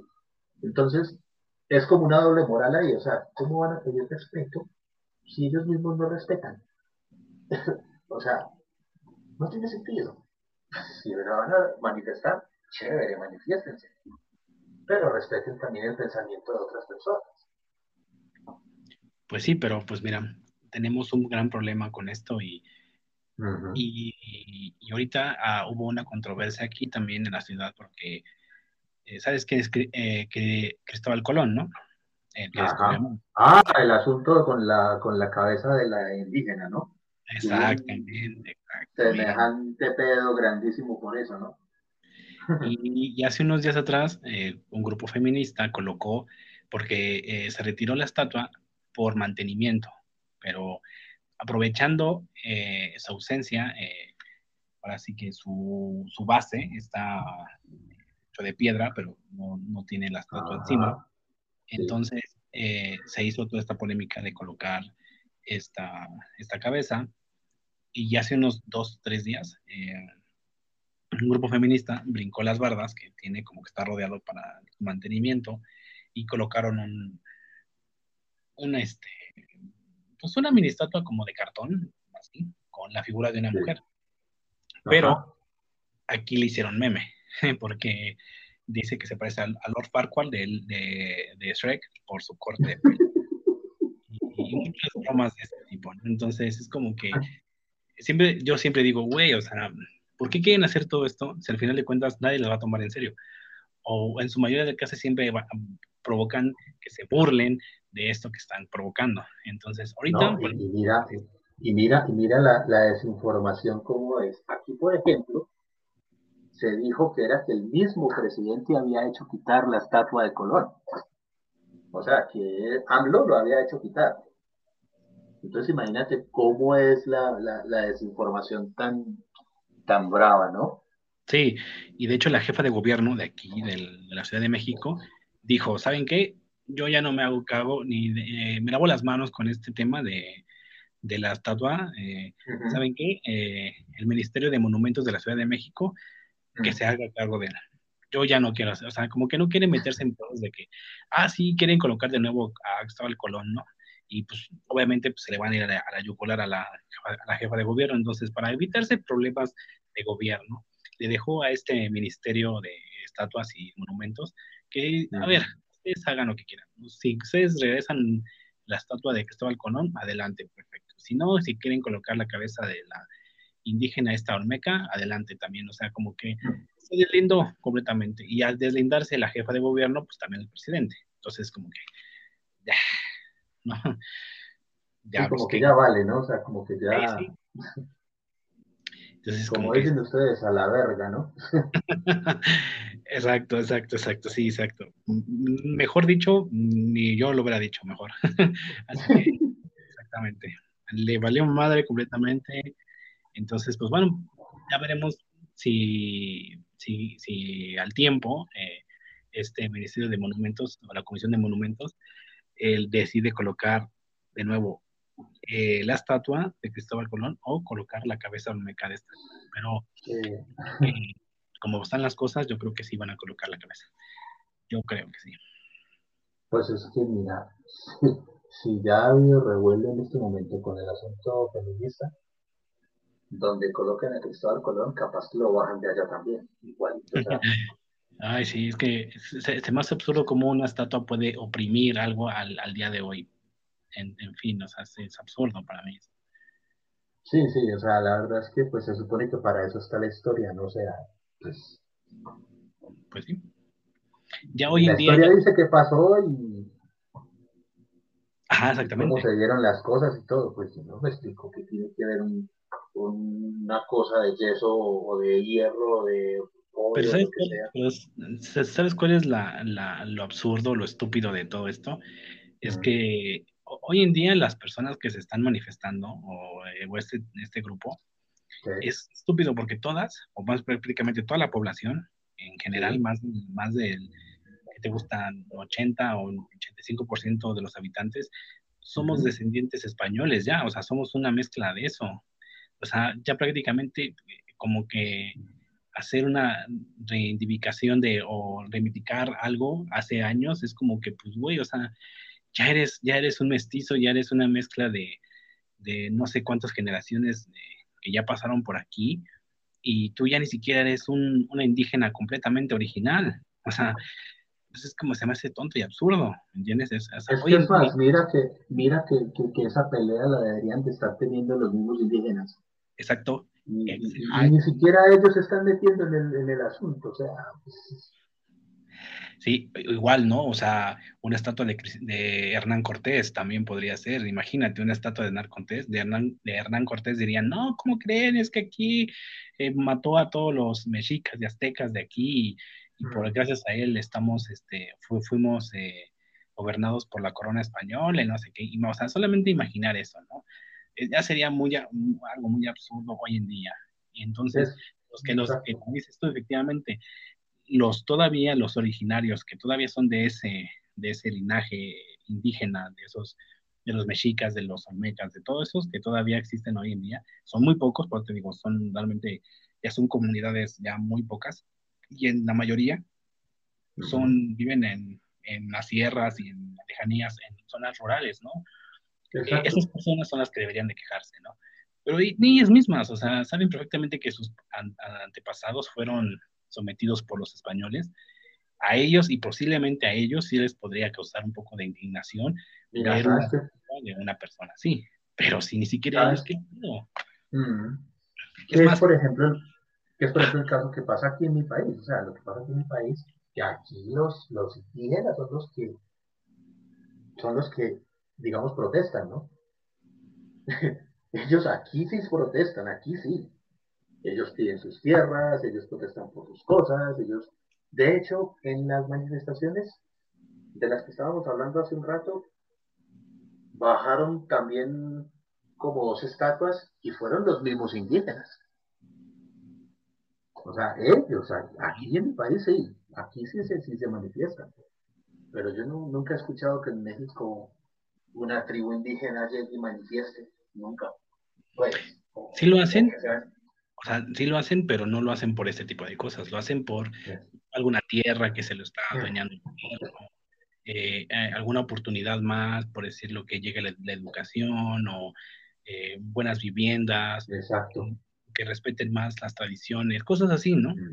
Pero no de otra y, y, a mí lo que se me hace también absurdo es que estas personas, estas mujeres, ni siquiera compran nada artesanal y ya andan chingando con eso. O sea, y hasta regatean a las personas que venden artesanías también. Entonces es, güey, qué doble moral, qué doble, o sea, es como una... Sí, sí, sí, exactamente, es que eso es lo que, lo que yo también decía, o sea, y lo mismo pasa también con la comunidad LGTBI, ¿no? Precisamente eso, o sea, hombre, están pidiendo respeto, sí, chévere que pidan respeto, pero respeten ustedes también, o sea, no les cuesta nada. Pues sí, no sé en qué momento se, está, se, se, se desvió completamente. Yo, híjole, eh, yo extraño lo que es los noventas, ochentas, así, todo ese, toda esa onda tranquila, de, indignación por cosas tontas. Y hoy en día se ha permitido, pues, que haya llegado a estos niveles de, indignación a, lo, a, estúpido y absurdo. lo que pasa es que aquí yo creo que el, es la situación, por ejemplo, o sea, nosotros en la época nuestra, lo digo porque pues yo también soy modelo 83. Eh, en nuestra época no se veían estas cosas simplemente porque no había esta tecnología. Sí. Nosotros en esa época no teníamos internet, no teníamos celulares, no estaba la inmediatez del Facebook, del Instagram, del TikTok, de Twitter. Entonces era como que si pasaba algo, pues no se sabía. Entonces era como que la gente pasaba desapercibido, ¿no? Eso también es otra de las cosas. O sea, en esa época, por ejemplo, el tema era simplemente los narcos y las bandas, no más. Hmm, claro, sí. Y todo lo que veíamos era por la tele, ¿no? O sea, lo que nos llegaba era por la tele. No teníamos esta, este alcance tan de un touch y ya se sabe lo que ocurrió en, ahora sí que en Vietnam, en Asia, y, ya sabes, o sea, güey. No, y, no solamente eso, sino que la inmediatez, o sea, es decir, pasa una cosa y después inmediatamente montas un video y ya todo el mundo lo ve, o sea, todo el mundo sabe qué pasó. Entonces, es, es, es, más eso. Entonces, ahora es como que ya no se tapan tanto las cosas, porque pues primero era como tú dices, se valían o de la televisión o de la radio para informar lo que fuera. Pues yo creo que más que nada esto está ayudando a la información, más que nada. Yo creo que es mi punto de vista lo que, lo que opino yo, que tal vez si esto existiera, esta tecnología en los 90s y 80s, yo creo que igual no hubiera sido, o sea, sí, pero no creo que hubiera sido tanto por la época tal vez. y por la mentalidad de la, de la sociedad que vivía en, eso, en ese momento. Lo que pasa es que también... Esto fue evolucionando por la permisividad de muchas cosas que se fueron dando. Eh, supuestamente más liberalismo, más este, situación de, de ciertas cosas. Porque de hecho, hasta, como hablo mucho aquí también sobre las inclusiones forzadas en el cine, en, en, participaciones que dices, ¿por qué? ¿No? Haz que hay que incluir a un, a un gay, haz que hay que incluir a un afroamericano, o sea, ¿por qué? O sea, es como, ¿por qué forzar algo que no necesita ser forzado? Y, y está pasando mucho en eso, entonces ya no es tanto eh, al feminismo y todo eso, sino que ahora quieren meter este, personajes este, eh, no binarios, ¿no? Como que no sabes ni si es hombre, mujer, y es como que dices, ¿por qué incluir todo esto si no hay, no hay necesidad? Eh, porque no van a ver la película o no van a consumir ese producto o lo consideran muy, muy homófobo o qué pedo, ¿no? O sea, es como tranquilos, ¿no? O sea, sociedad tranquila. Es que, o sea, a lo que te voy es a que, bueno, puede que los incluyan, sí, está bien que los incluyan, porque pues igual también tienen derecho, ¿no? Pues también, pero ¿qué es la cuestión? Simplemente es el hecho de que se respete a todo el mundo por igual, porque es que mira, ¿cuál es el problema? El problema es, precisamente ese, ¿no? O sea, quieren quieren que uno los respete, pero entonces ellos no respetan a nadie. Ellos quieren pasarse por encima de todo el mundo. Y eso tampoco puede ser. O sea, hombre, sí, está bien, ustedes tienen derecho como lo tenemos nosotros. Nadie dice que no, pero respeten. O sea, simplemente todo se debe hacer en el respeto. O sea, está bien que metan gays, lesbianas, transgéneros, no como sea que se llame, que metan lo que quieran, está bien. Uno lo respeta, ¿no? Pero precisamente así como uno respeta esa inclusión, pues ellos que también respeten cómo pensamos nosotros, digo yo, o sea, eso también es muy importante. Y ese es precisamente el problema que hay ahora, que ellos piden respeto, pero entonces ellos no respetan. Entonces... Sí, es una contradicción grande que hacen. Exacto. Eso tiene. Es la doble moral más grande que hay en... Sí. Y, no solamente pasa con, con, con la con estas feministas, pasa con ellos también, con los LGBTI. sí, con todo. Tienen respeto, pero hacen tremendo desmadre. Sí, exacto.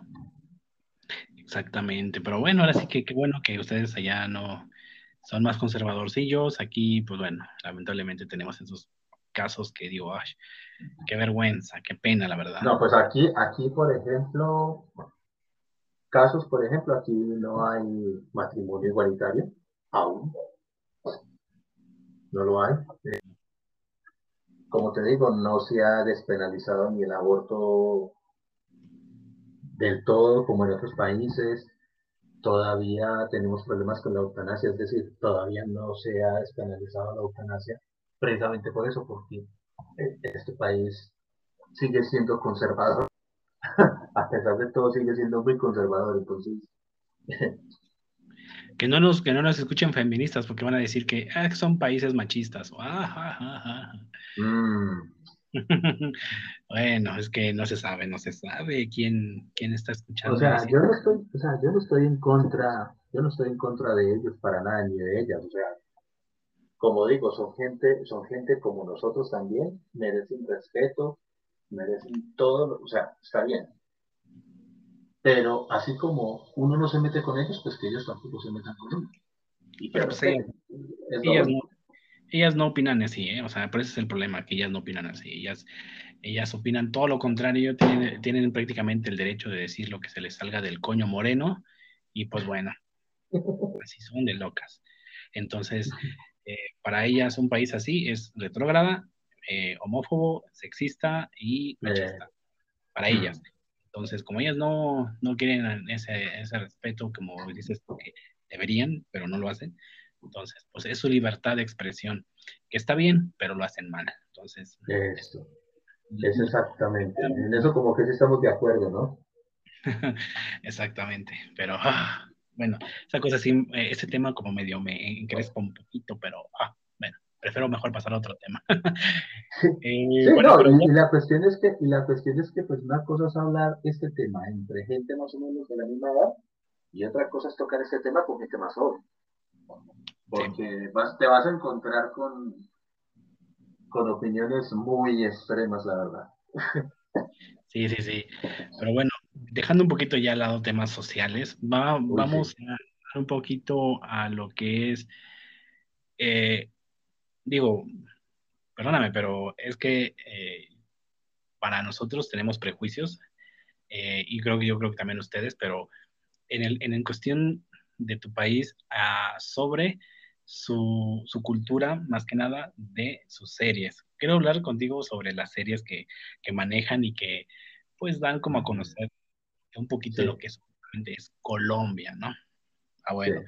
Eh, aquí ha llegado lo que es Sin tetas no hay paraíso. Eh, sin senos también. Eh, es básicamente lo mismo. cártel, el cártel del, de los sapos también. la vida de Pablo Escobar, que ha habido muchísimas versiones de series y películas.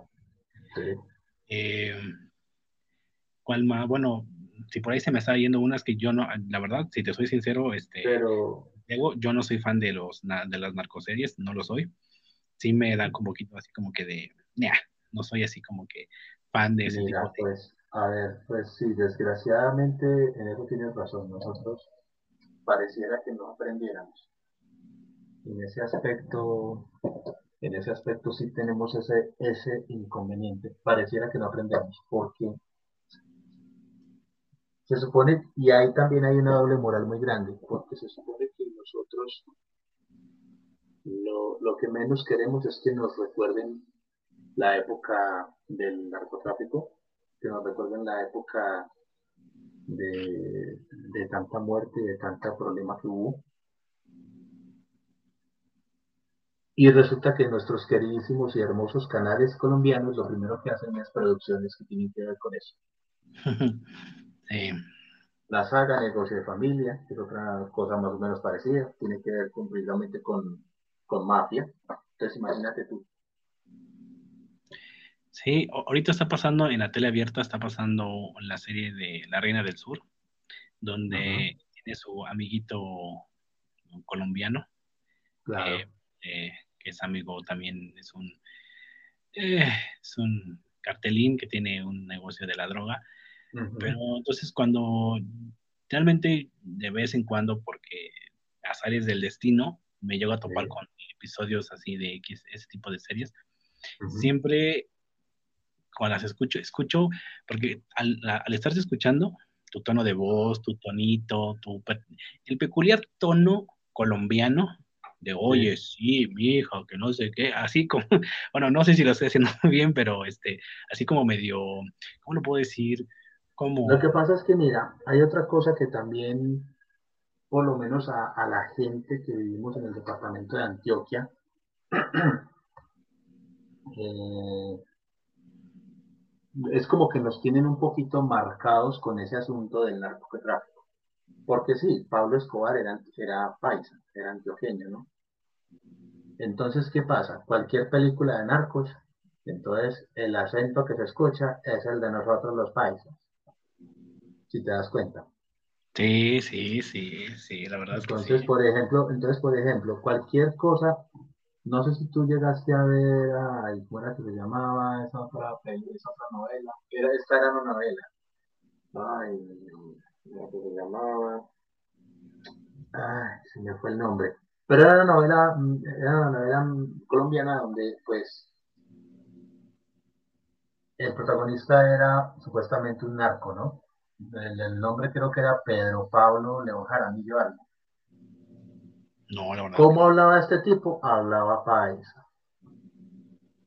Entonces, ¿qué es el problema? A nosotros, desgraciadamente, nos marcaron con eso. O sea, cualquier película de narcos es así. O sea, película de narcos que respete con acento paisa.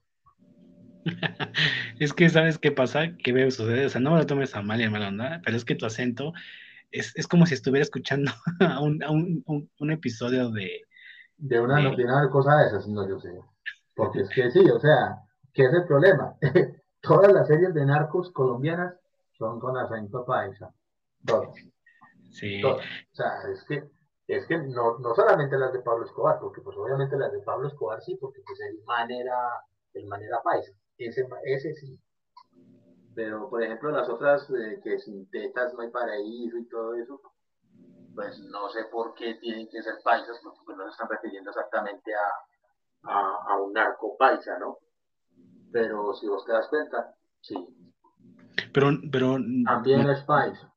Pero tengo entendido que no en, no en todas las localidades eh, o en departamentos que hablan así, ¿no? No todos no, hablan no, no, no, Por ejemplo, ¿quiénes hablamos así? Nosotros los antioqueños y los caldenses, pereiranos. O sea, en el departamento del, Caldas, en el departamento de Caldas, el de Antioquia, es donde más hay, o sea, en esos dos departamentos es donde hablamos así, país. ¿Cierto? Pero, ¿qué es el asunto? Que más que nada lo, lo ligan, o sea, el narcotráfico lo ligan más que nada a Medellín. O, cuando no es, o cuando no es paisa el acento, es caleño. Porque en el departamento del Valle también hubo un cartel muy grande aquí, que me imagino que debes de conocer, que son los, los Rodríguez Gacha y los Ochoa y los no sé quién. Bueno, esos también eran, incluso esos Gacha eran enemigos de Pablo Escobar.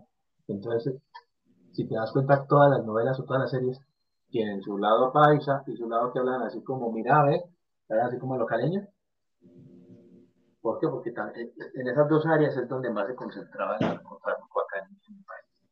Entonces, siempre te vas a encontrar con que las series de narcotráfico o van a hablar a lo caleño o van a hablar a lo paisa.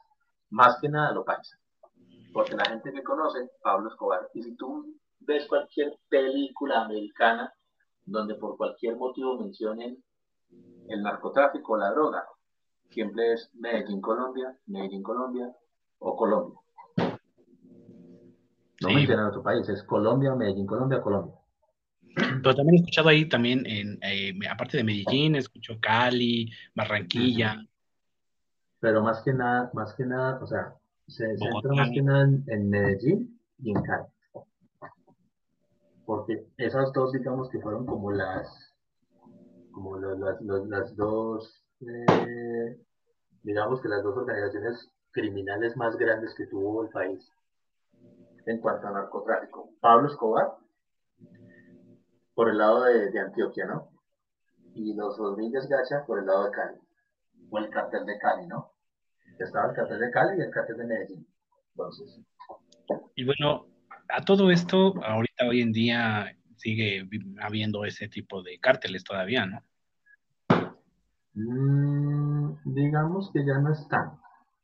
Ya ahora digamos que la guerra se centra es más como en pandillas y en organizaciones criminales, pero ya no tan grandes como por ejemplo era el cartel de Cali y el cartel de Medellín. Ya no están así. Ahora ya lo que está entrando más en juego es las guerrillas que hay, que en este caso ya es el ELN, y, las autodefensas, esos ya son paramilitares. Es que sabes qué pasa, ¿por qué te pregunto esto? Porque en las series todavía actuales, ¿no? De que hablan de este tipo de, situaciones de drogas y eso, hacen ver que todavía Colombia todavía tienen su... Sí, pero ya, por ejemplo, ¿quiénes son los que se encargan de ese tipo de producción de drogas? Ya no son los carteles como primero ya es las guerrillas son las que se encargan de eso. Oh, mira. O sea, ya, no es, ya no es como, como tal, por ejemplo, en los 80, mediados de los 90, que, que la droga supuestamente era toda entre Pablo Escobar y el cartel de Medellín y los, los del cartel de Cali, esos eran los que manejaban en la vuelta ahí, ¿no? Y ahorita son las guerrillas las que son las que, digamos, narcotrafican todavía. Con el asunto de la droga, de la cocaína, de, bueno. Vale, vale. Qué buen, qué buen informe, señor Santiago, qué buen informe. no, nos está otorgando. Ahora, em, sobre, bueno, ya, independientemente ya de las series y películas y ya que reflejan cómo es el acentito gracias a este tipo de, series. Eh, ahora quiero entrar un poquito ya más, digo, esto ya es lo más creo que tranquilo, lo más light, Y es porque ahí escuché que Venezuela y, eh, ustedes, los colombianos, están en un, bueno, no, no una guerra, porque tampoco no es una guerra, sino más una, una cosa de quién tiene la razón y quién, de dónde es originalmente. Eh, ah, espérame, no, eso lo tengo que saber porque esto, digo, prácticamente es algo que yo, yo lo sé y, y no necesito ayuda. A ver, déjame ver si, me, si recuerdo. Y es la... Ay, te lo juro que la tiene la palabra aquí, ¿eh? eh es, es, es, un, es, algo que se come en la calle, que lo venden, que viene rellena de, de, ciertas cosas, pero no me digas, o sea, quiero, quiero este, quiero ver si mi memoria, porque tengo tanta información aquí en mi cabeza, que la verdad a veces sacar el nombre de una situación o de un objeto, de una cosa, es complicado. Mm, ay, a ver, ayúdame si más o menos ya más o menos te me agarraste la onda. Eh, ¿Con qué letra empieza? yo me imagino que te estás refiriendo a las arepas, ¿no? Ándale, ándale. bueno, pues a ver, lo que pasa es que, a ver, eh, cada, o sea, cada país tiene su forma de hacer la arepa. ¿Qué es la cuestión? Ellos alegan que ellos fueron los primeros. Nosotros alegamos que fuimos los primeros. Pues mira, yo te voy a ser sincero, la verdad es que no sé quién sería el primero, pero digamos que, ¿qué es la cosa? las arepas, nosotros las hacemos no fritas como las hacen ellos, porque si te das cuenta ellos las fritan y las rellenan de cosas.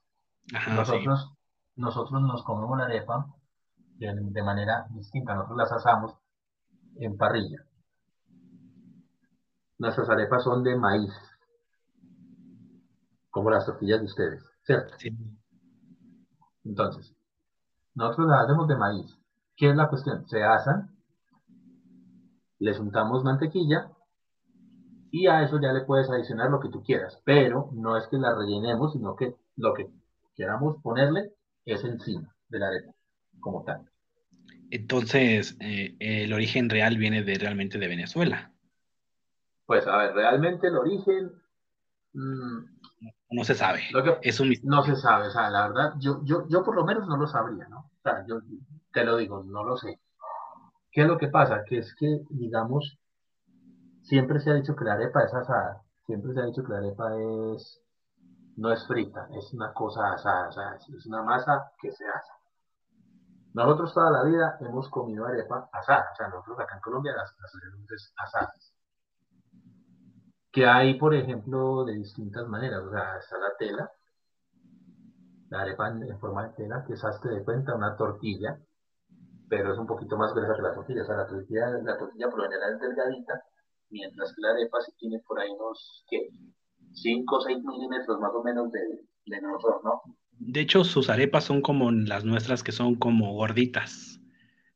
Que igual son, como de 5 milímetros, casi 5 o 6 milímetros, exacto. Pero también hacemos unas que son como, como unas especies como de bolitas, hazte de cuenta como un, un pop de estos de, de, de, hockey, el cosito este negro. Son así más o menos, son redonditas. Entonces las hacemos así. También hacemos unas arepas que son de chocolo, o de elote, que es lo que ustedes le dicen al maíz. Eh, ¿Pero por qué? Porque el, maíz, em, hay, varios, hay varias, varias, varios tipos de maíz. Entonces nosotros, por ejemplo, hacemos arepa de maíz blanco, arepa de maíz amarillo, que nosotros le llamamos de pelado, y hay una arepa que se llama de chocolo, que es un chocolo como dulce. Mm. Es un maíz dulce, ¿no? Entonces, entonces eh, también se hace. Y que la cuestión, que estas arepas se hacen de distintas maneras, pero normalmente, pues como la más tradicional de todas, es la tela, o sea, la que es como una telita. Y esa es la que tú puedes acompañar con lo que tú quieras desde que se le ponga encima. O sea, nosotros no, no tenemos arepas que se rellenen. Ok, ok, ok. Mira, interesante porque sí, por ahí escuché en un, en un video, no me acuerdo, creo que sí, eh, donde esa controversia de que no, primero fue en Colombia, no, pero Exacto. Es como, es como, como, como, como el asunto de, de, quién fue primero, si el huevo o la gallina. Exacto. Ese misterio nunca se ha podido resolver. Es un lío. Estamos de las arepas, o sea, nadie, o sea, todos dos, o sea, nosotros y Venezuela nos atribuimos la, la autoría, pero la ciencia cierta no se sabe, ¿no? Pero sí, digo, qué bueno que tienen ese, ese, ese, problemita, aunque sea así nada más, este, como te digo, problema gastronómico de quién, quién, quién, quién, quién sí, quién no. Exacto. Pero, eh, y bueno, también, fíjate, hay una cosa que también eh, sobresale o que es reconocido Colombia, ya no tanto por el lado feo, te digo, nada, ni del narco, ni la droga, sino por su café, que es ah, el país cafetalero. Sí. ¿Qué tan, ¿Qué tan bueno es el café de Colombia? Si es muy bueno, si es realmente es como que dicen, no, no, sí, sí, sí, sí, no, sí, claro, pero sí. Uf, a nosotros, de hecho, no nos puede faltar el café, o sea, para nosotros el café es como, como decir, a ver, ¿qué te dijera? Es como nuestro despertador, por así decirlo, porque más que nada se tomas en las mañanas. Como para, porque pues como es un, o sea, tiene cafeína, entonces la idea es que te, te despierta, ¿no? Entonces es más que nada como para eso. Y si la verdad es que, el café aquí es súper chévere. Y, la cuestión es que lo hacen, o sea, hay, hay tipos de café, o sea, está en grano, está en polvo, está el granito que tú mueles, o sea, lo a mí sí me... como quieras, ¿no, Rich? A mí sí, si, si un día pudiera la oportunidad de ir a Colombia, iría a un, a un de estos lugares donde queman y hacen lo que es el preparado. A una, a una hacienda cafetera. Ándale, ándale, ándale. Y oler ese, ese aroma de cómo es el proceso. Porque aquí también, pero no, aquí no es como que dices, bueno, sí, pero... No, es que tú, es que mira que por ejemplo ustedes, ustedes que tienen allá, el, Starbucks, el Oxxo y ¿cómo se llama el otro? Eh... Bueno, aquí hay 7-Eleven, el K, pero que vendan café, o sea, que se dediquen al café. Eh, pues bueno, el Oxxo vende, vende café. Eh, el 7-Eleven vende café. El, el, K también vende café. eh, en todos lados venden cafés. Es, es, Starbucks. ¿Qué otros más? Híjole. O sea, hay muchas cafeterías, pero en sí. Sí, sí, sí. Casi como que. Porque aquí, por ejemplo, si llegas, si llegas a venir, por ejemplo, a mi país, yo creo que donde te tomarías el mejor café, digamos, sería en Juan Valdés. Que eso es internacional, ¿no? O sea. Ok, ok. Mira, aquí en México también tienes tu buen café, ¿eh? No, tampoco hay que que el café es mexicano, o sea, eh, hay, hay, cosas que sí también digo, hay cosas feas de México, pero claro, no, obvio, pues es como todo, ¿no? O sea. Y en uno de esos, pues te puedo decir, está el Nescafé, que es muy famoso aquí, con sus Uy, aquí también se consume, es que el Nescafé es de aquí. Eh, eh, café en el, el Nescafé con sus variaciones de capuchino y vainilla y todo eso también. Muy, rico. Final selección, que no sé qué. Legal también, pero legal es más como un café, aquí como se le llamamos café de olla, que es... Sí, es que se cocina. Aquí, por ejemplo, está... Le canela, piloncillo y riquísimo. Eh, y el café con leche, ¿no? Que ya se lo puedes hacer con cualquier tipo de otro café. Pero sí, aquí tenemos un buen café, pero, ok, yo reconozco la calidad que hay aquí en México, pero de, plano de que si quiero ir a visitar a un país que se dedique prácticamente su exportación es eso, es muy famoso por eso, pues sí, ir allá y ir a una hacienda y oler. ir a una hacienda, una hacienda cafetera en, en el departamento del Caldas, que es donde realmente se, cultiva el café. Sí, es, es como un aroma así como, tiene ese aroma eh, único el café, o sea, el grano completamente así. Exacto, cuando ya lo están trillando y, como tostando. Ajá, tostando. Suelta todo el aroma así. aromatiza el, ambiente, el lugar donde te encuentras. Es, ah, aquí, aquí en, en, la Ciudad de México hay un, hay una parte que es, es Coyacán, que es muy, es muy de tradicional, muy este, bohemio, así, tranquilo, y hay muchos puntos donde eh, hay cafés. Y uno de los eh, más famosos tienditas a lo largo de las calles de Coyoacán y créeme, cada vez que paso, tienen ahí el, molino donde pasan los granos y, tienen los costales llenos de, del grano de café y pasas y es como que, ay Dios, o sea, sí, aquí en, aquí en Medellín, te das el jale. Mira, en, en, Medellín, en la ciudad donde pues, yo nací, también hay una fábrica que se llama Colcafé. Y tú realmente pasas por ahí eso es... O sea, de una te das cuenta cuando estás ahí porque el olor de una lo reconoces. O sea, estás...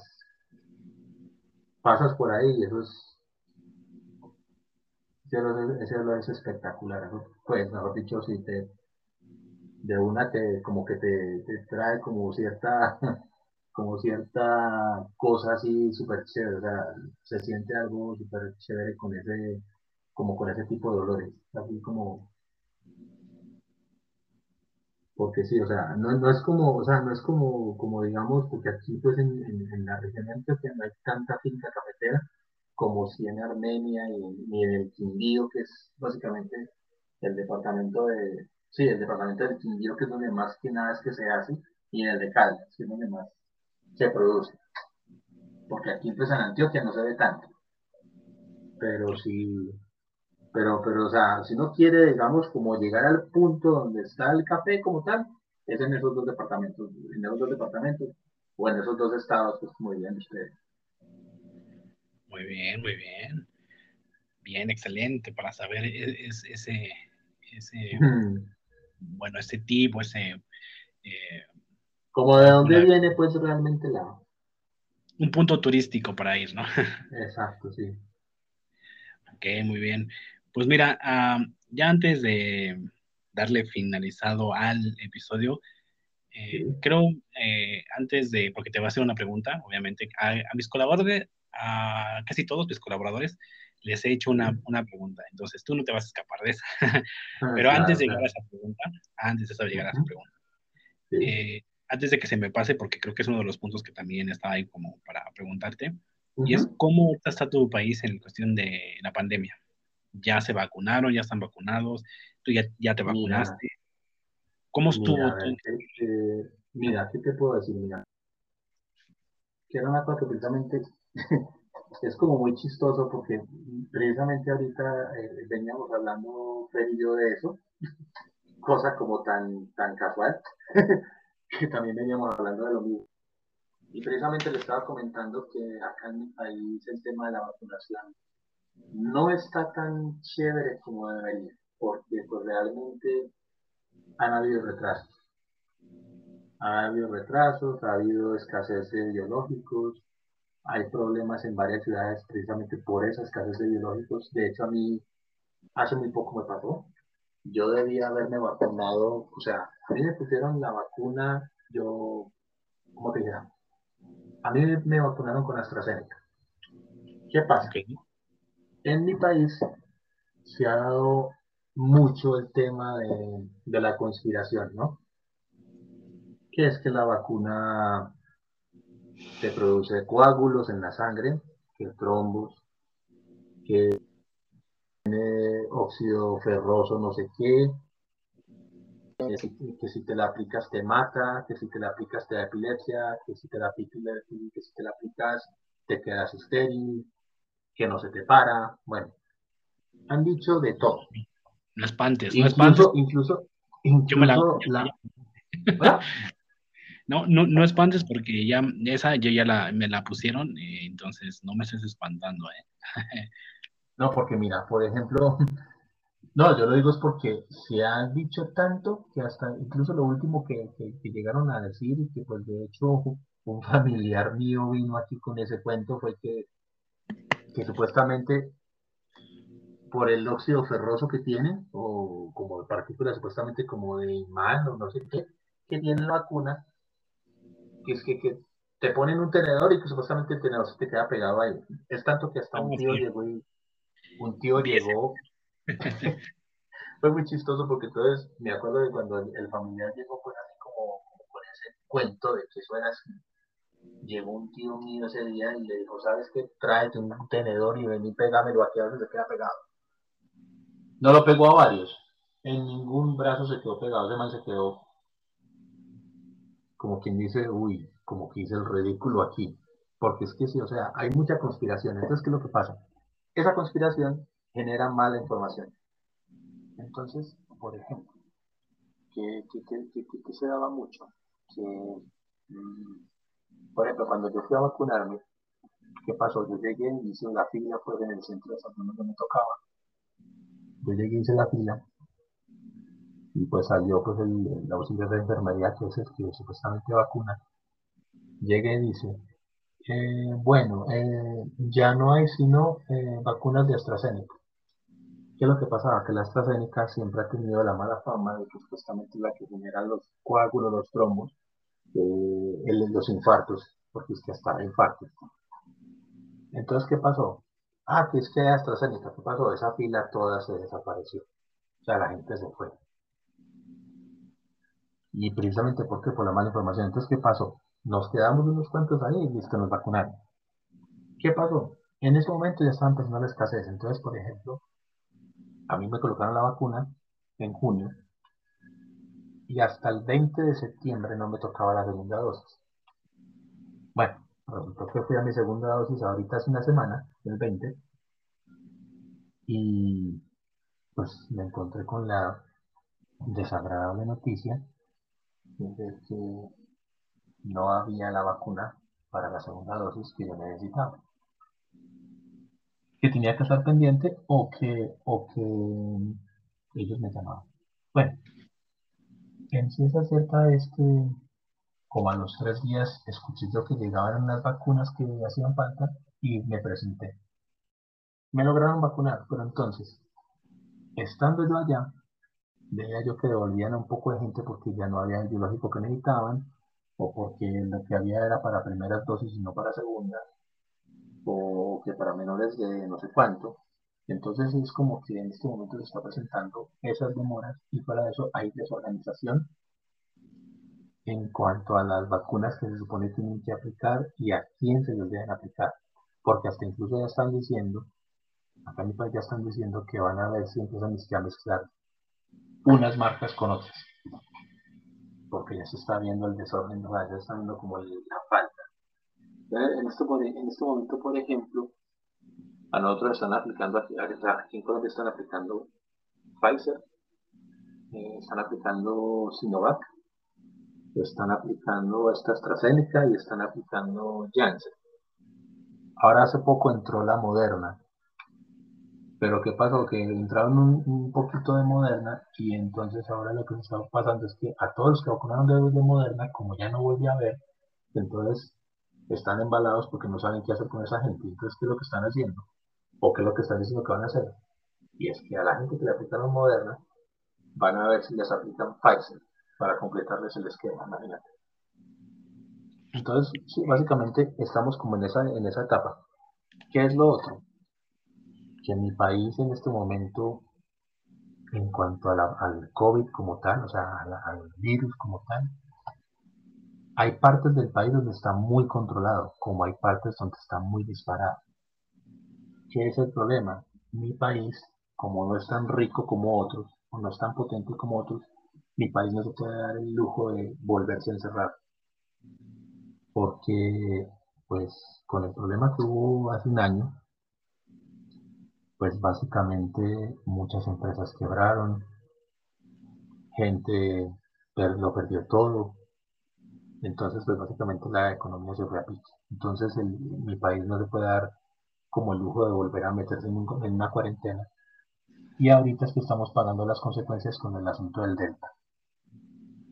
Y lo otro también es que la gente es muy ignorante en cuanto a, a lo que les piden. Entonces, por ejemplo, les dicen, eh, cuídense, no se quiten el tapabocas, eviten las aglomeraciones, traten de, ir espaciados unos con otros, siquiera uno o dos metros, pero resulta que la gente no hace caso. Y también están los antivacunas, también están los anti los o sea, los que piensan que no les va a dar nada, ¿cierto? Entonces son gente que anda sin tapabocas, gente que anda por ahí como les da la gana. Entonces, es como que son muchas cosas que se juntan y que no colaboran. Entonces, en eso estamos. Okay. Bueno, entonces, este, pues también les llegó allá entonces la, la variante Delta. Y, sí, por desgracia sí. Y hay, y hay localidades controladas y otras no tanto. Ese es más, más que nada el problema. Y, como te digo, la desinformación con respecto a las vacunas y con respecto al COVID, porque es que mucha gente, por ejemplo, piensa que el COVID no existe y que eso es una simple gripe. Entonces... No, pues. Pues lo bueno que el COVID sí cree en ellas. Así que esa es una buena ventaja. Porque aquí, he dicho que aquí también, aquí hasta artistas que según son listas o inteligentes, pero mira, una estuvo diciendo durante casi un año, durante todo lo que pasó de la pandemia, no, que no creía en, en, el virus, que es una conspiración y que si te inyectan, te van a inyectar microchips y que te van a estar controlando. Eso también, eso también llegan a decir acá. Incluso en mi país hubo gente que no se dejaba tomar la temperatura que porque con el termómetro les iban a inyectar no sé qué o les iban a implantar no sé qué. Imagínate. a ese punto llegaron. Sí, y, te digo, entonces esta, esta actriz todo el tiempo estuvo y hasta que, ¡pum!, se enfermó, le dio. Y, este, y al hospital fue a dar. Entonces es como que, ah, no que no, no que no. Tanto decías que, ay, mira, ¿qué te pasó? ¿Qué te pasó? Este, se llama Patricia. ¿Qué te pasó, Pati? Eh? Entonces, el virus sí, sí, sí creyó en ti, sí creyó en ti. Mm. Entonces, es como que son cosas absurdas que, que escuchas eh, tanto en la tele como en el día a día de la, de la gente que, de la población común, ¿no? Entonces es como que dices, ay, bueno. y, y, también el otro problema está en que, hay muchas sectas religiosas que se, se, se de, este, de estos asuntos para meterle miedo a la gente. Entonces, eso también es otra cosa. O sea, hay gente que, por ejemplo, dice que el COVID es el mismísimo diablo, ¿no? Que es el demonio haciendo de las cosas. Sí. No, es, es, es, es, una pandemia, es un virus que pues, nos tocó. Hacía más de 100 años no pasaba. Nos tocó. ¿Qué se va a hacer pues? pues sí, es, digamos que es la, eh, la pandemia eh, moderna que tenemos como, como, pues sí, como personas que tenemos, ya seas que tengas 80, 70, 20, 40, pues nos tocó ahora sí que vivir una mm. pandemia. había pasado hace muchos, eh, muchísimos. Lo que sí, lo que sí se dice es que esta es la pandemia más larga que ha, que ha habido en, en, el mundo. Eh, lo que hace pues que, que, se han venido como presentando este tipo de cuestiones, ¿no? Y ya ves que la última fue la peste negra, creo que fue. Y, esa creo que duró un año y no más. En cambio aquí ya llevamos, vamos para tres años con esta situación, lidiando con esto. Y, por lo que parece... Y como lo dije en un... que seguir lidiando con ella hasta quién sabe cuándo. Pues sí, como lo dije en un episodio... Eh anterior eh, sobre que en, la India se, descubrió un nuevo virus, el, el Napa, que se llama así. Y que, ay, o sea, imagínate otro, otra pandemia más, así, con otro virus más. Nah, ya, la verdad es que, como yo lo he dicho, ya uno ya está cansado de por sí con esto que sucedió. Imagínate algo más, no, está, está, está, yo creo que ese sería el colapso total, yo creo que de la humanidad en el sentido económico, social, y, ay no, creo que viviríamos ahora sí un apocalipsis completo. Eso es cierto. Y es que de hecho eso dicen que es lo que está pasando ahora. Tú sabes, como te digo, o sea, hay gente que, con la misma religión hacen, hacen meter miedo a la gente, entonces. Sí. Es complicado. Es, es todo eh, en, en, mentes débiles, ¿no? Yo creo que es donde les afecta y llega más. Sí son más como que propensos a, creerse cualquier tipo de situación de estas y, crean caos. Entonces, es cierto, es cierto. pues no ayuda mucho. Entonces, ay, bueno, qué bueno que ya. Esperemos que, bueno, por lo menos aquí medio se alcanza a ver, ya hay como estadísticas que han, estado sacando de que cuando ya va medio a bajar y verse más como más colgadito esto, pero bueno, le va, por lo menos lo que resta de este año definitivamente seguirá igual, ah, claro, con sus bajas, como dicen, ¿no? En las estadísticas o los cálculos que han hecho, pero creo que como por, no sé, enero, entre febrero y marzo, tal vez se vería un poco, tal vez ya la mejora para algo ya más a la normalidad, por así decirlo. Mira, eso también depende mucho del, del, país, ¿no?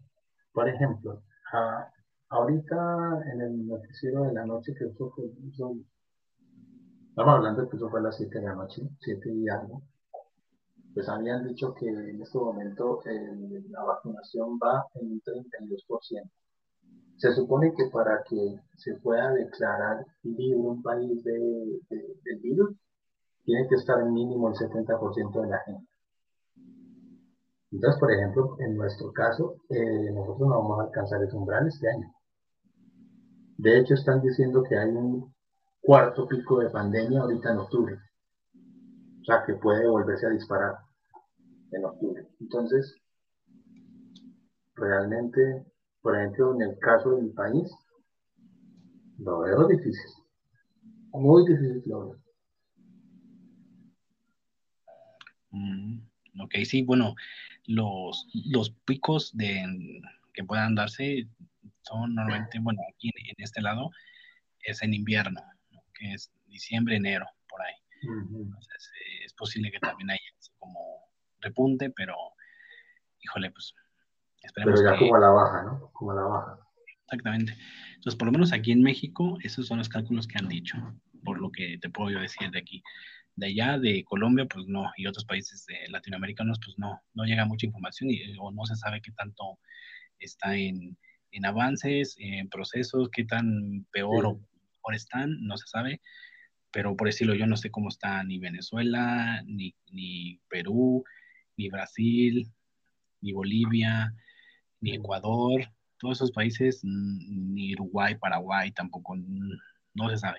O sea, porque como no llega totalmente toda la información de ese tipo, entonces es como que no llega como a, a contagotas o, o, realmente hasta casi nada. Y, es que, y la cuestión también es que no son países, digamos, tan potentes o como tan intensos como pues Estados Unidos o Europa, pues me entiendes, todos estos países de Europa, Estados Unidos, que son países muy potentes, pues obviamente ellos van a salir más rápido, de hecho ya han salido, o sea, de hecho ya hay, países donde ya no es necesario tapabocas, donde ya incluso solo con, con el carnet de vacunación puedes ya transitar tranquilo en la calle.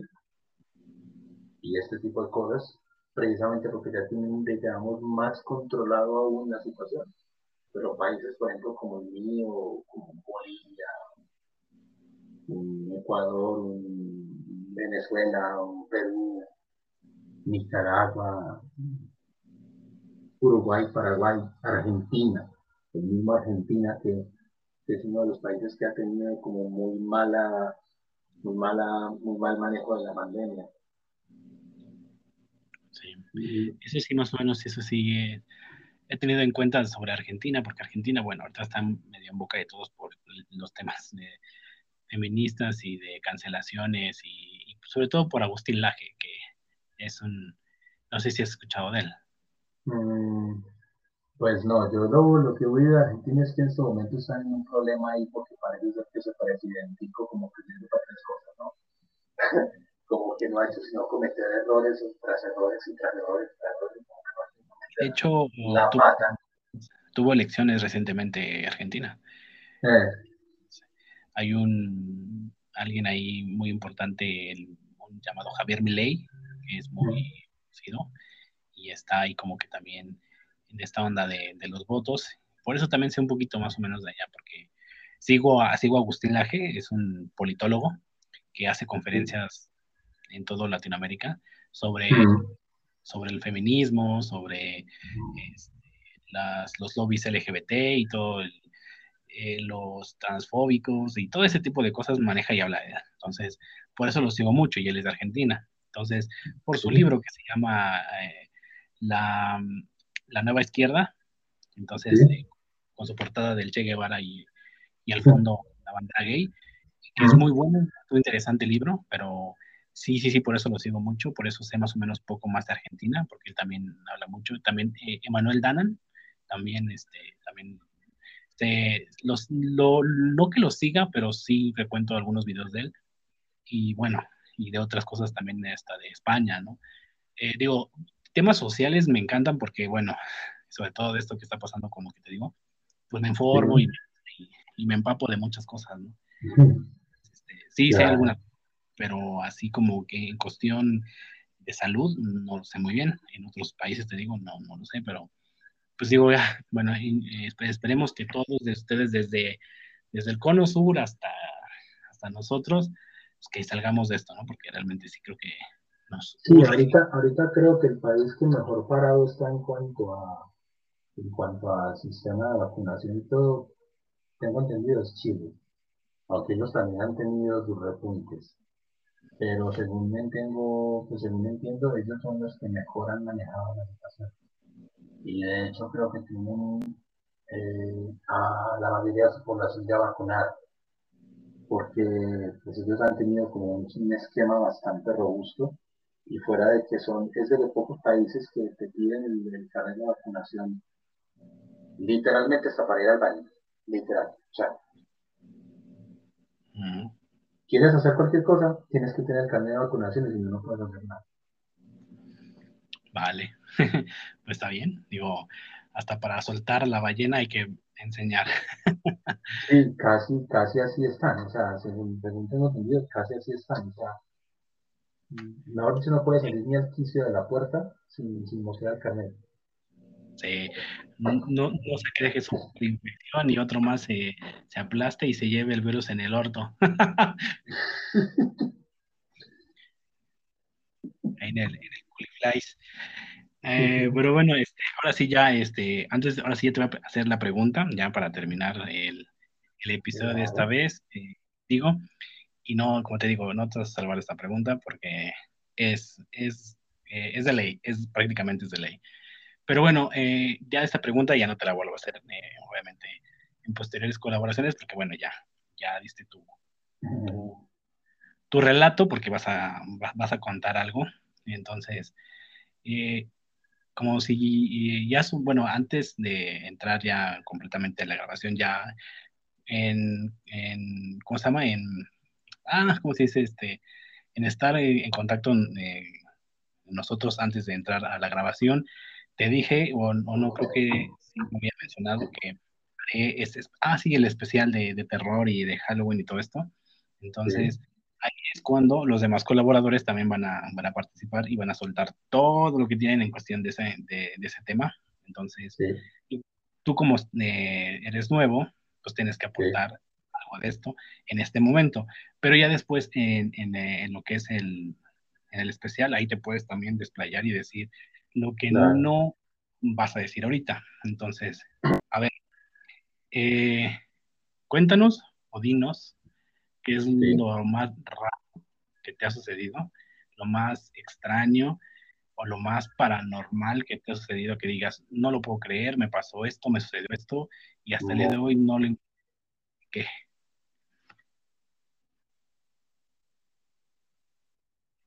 A ver, mira, te cuento para ponerte en contexto. Mira, hace para seis años ahorita en octubre, me han pasado varias cosas.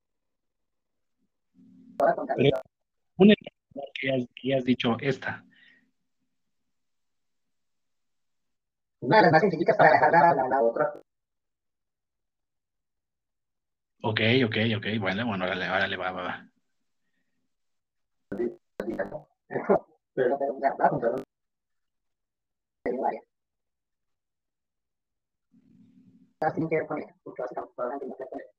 De las. Hola. Es el hecho de siguiente. Sí, la, la, la Una, una, una semifuerte, una que digas, no es como que la más fuerte, que esa la vas a reservar, pero una que digas, estuvo casi como al, a la fuerte, algo así. Pues a ver, mira, pues, a ver.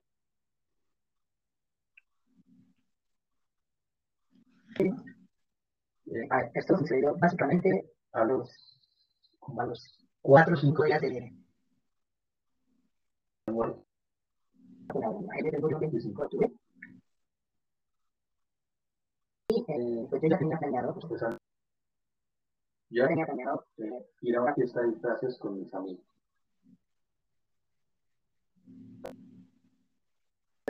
justamente el 30 de, octubre, ¿no? Que son justamente el fin de semana. ¿Qué pasa? Yo, personalmente, tenía la invitación que, pues, obviamente ya no, ya yo había pagado incluso para,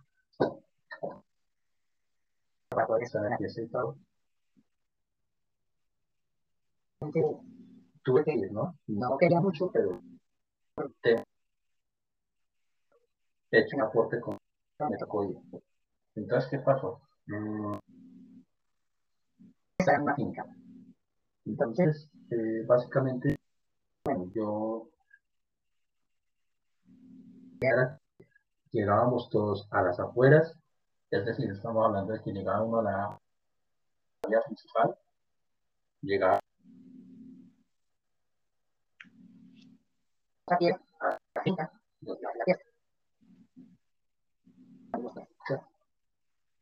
eh, yo fui el, fui el primero. Porque yo soy el que más que ¿Qué, ¿Qué pasó? Yo llegué, me paré ahí, a esperar a que llegaran los demás. Y bueno, yo estaba ahí solo, normal.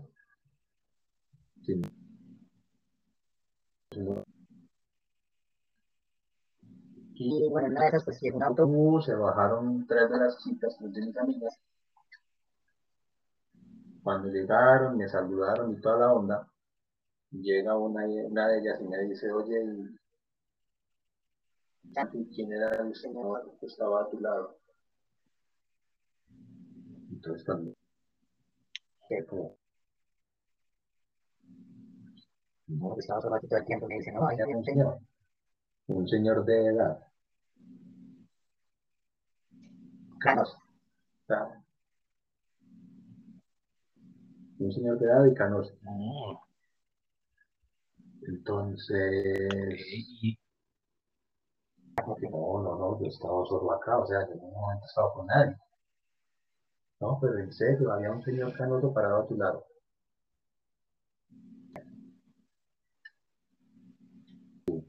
A ver, estamos en Halloween, ¿no? Pues entonces, ¿qué? ¿Quieren meter miedo? O sea, hice la cosa como chistosa.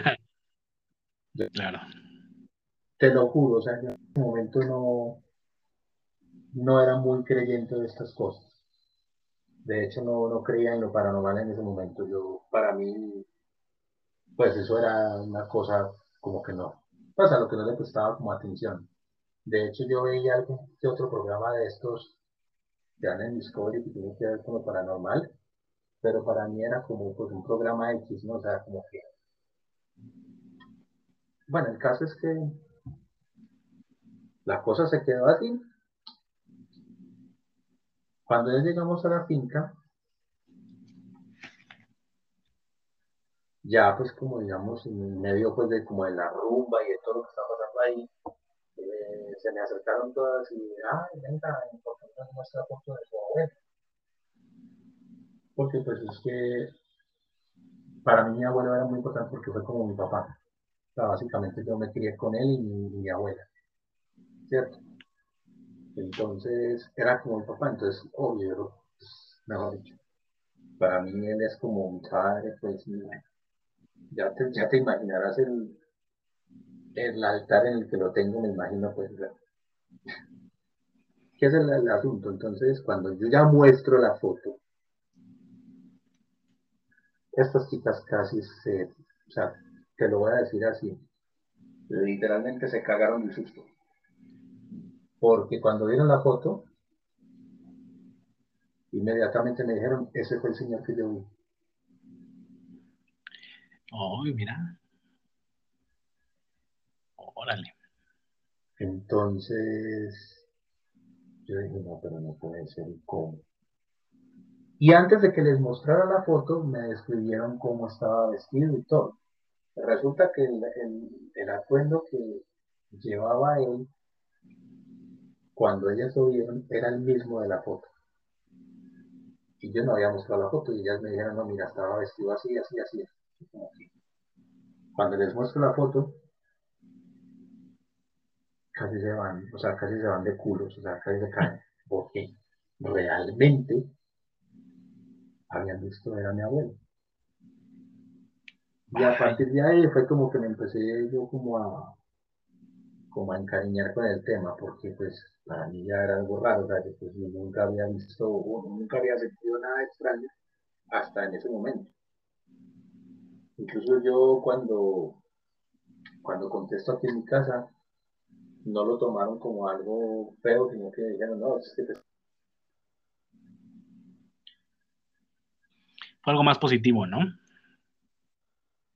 De hecho, de hecho, mi familia ya está muy consciente, porque pues obviamente, pues en una situación de estas, pues uno no está ni para irse de rumba, ni para irse, pues si me entiendes, o sea, no, no está uno como para ese tipo de situaciones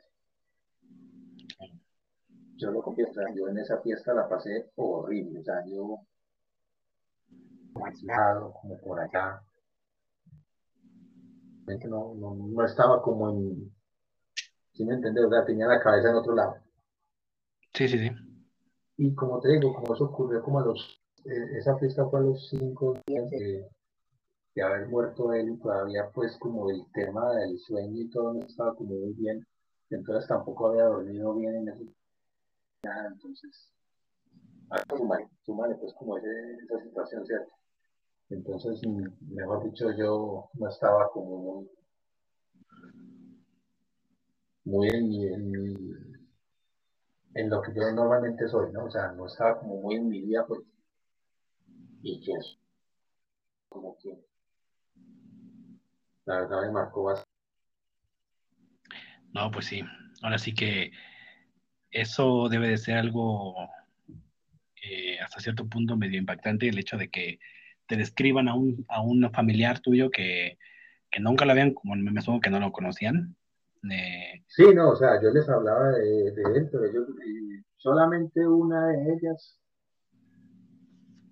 creo que lo conoció, no miento, ninguna, no, ninguna, ninguna lo, no llegó a conocer. Ninguna lo llegó a conocer, pero sí sabían de él, pues, porque yo, los, yo lo mencionaba pero ah, no, lo conocieron, no lo conocieron en persona nunca.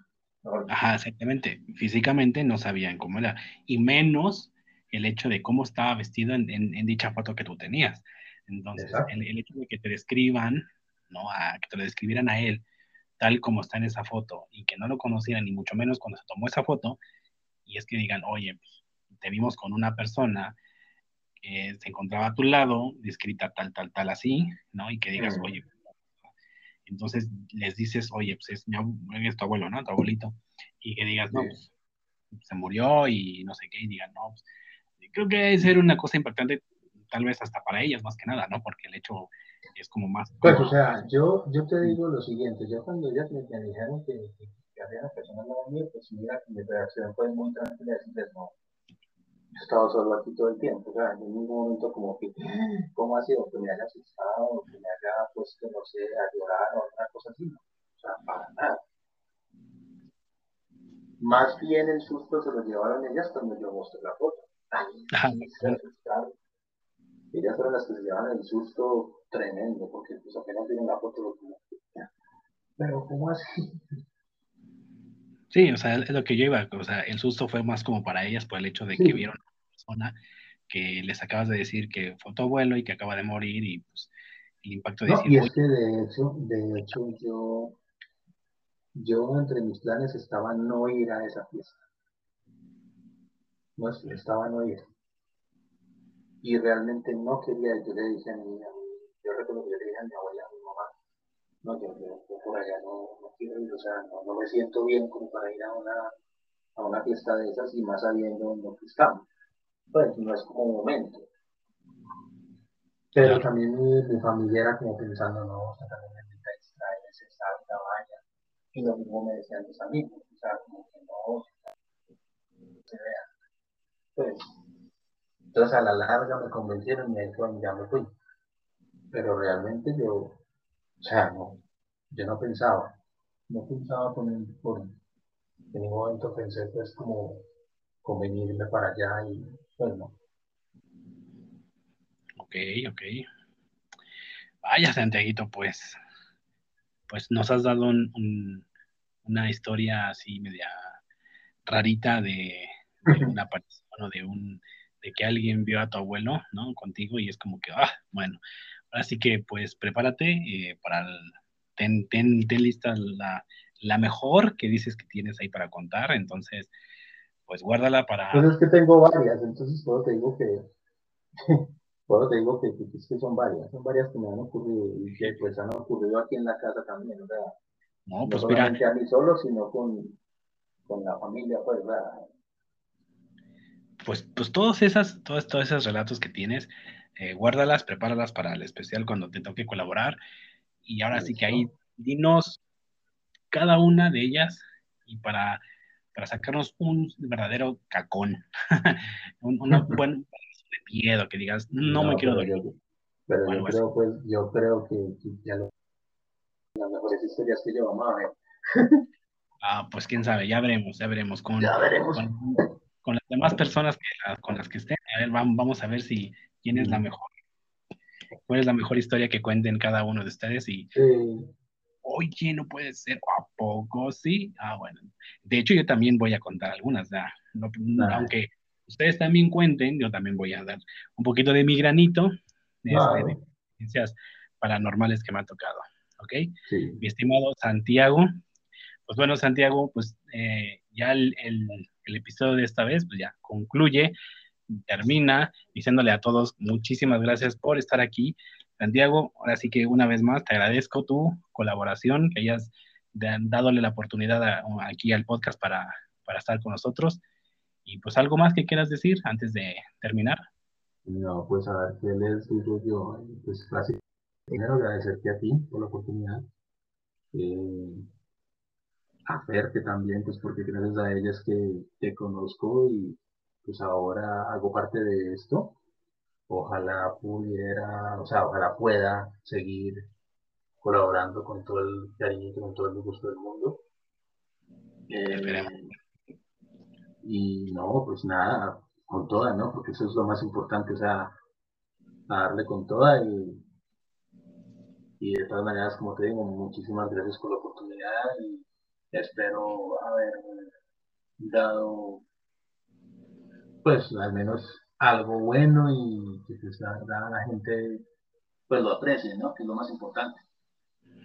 Sí, más que nada eso, pero recuerda que ahorita es, bueno, como e, es, tu iniciación, por así decirlo, bueno, fue como más que nada dedicado un poco a ti y a tu país, pero ya en posteriores, aparte, aparte, muy aparte del episodio del, del especial de terror, ya eh, colaborarás con nosotros ya en temas ya comunes, eh, donde ya los iré sacando y tú irás igual aportando eh, tus opiniones con, con, nosotros, y, pero bueno, en esta ocasión fue para ti, fue para dar a conocer un poquito quién es Santiago y de dónde viene y quién es nuestro parcero, nuestro nuevo parcero colaborador. Gracias. El podcast. Así que, pues bueno, Santiago, muchísimas gracias. Eh, no, a ustedes. Escuchando posteriormente, ¿vale? Vale. Muchísimas gracias. Y de verdad que, que pues, el que quiera venir a mi país, bienvenido, ¿no? O sea, aparte de todo lo que se escucha y de todo lo que realmente se dice, pues nosotros de verdad somos otro tipo de gente, somos otro tipo de personas, no somos tan malos ni somos así como pues, mucha gente quiere hacerlo ver. Eh, tenemos mucho que ofrecer y la verdad que están todos cordialmente invitados, o sea, ¿Qué más puedo decir? O sea, es un, es un país muy lindo y de verdad que van a encontrar mucho que hacer. Ok. Vale, pues ya escucharon mis cabezas de perro. También bienvenidos al país colombiano. y, y, bueno, pues ya la invitación está ahí, así que pues bueno, esperemos que en nuestra vida nos toque ir y, visitar. ¿Ok? Pues sale, entonces, pues nos estaremos escuchando después, mi, estimado Santiago. Muchísimas gracias y muchísimas gracias a todos que están del, del otro lado escuchándonos. Y no se olviden, siempre con una buena actitud, cuídense mucho, un besazo a todos y no se olviden que a siempre.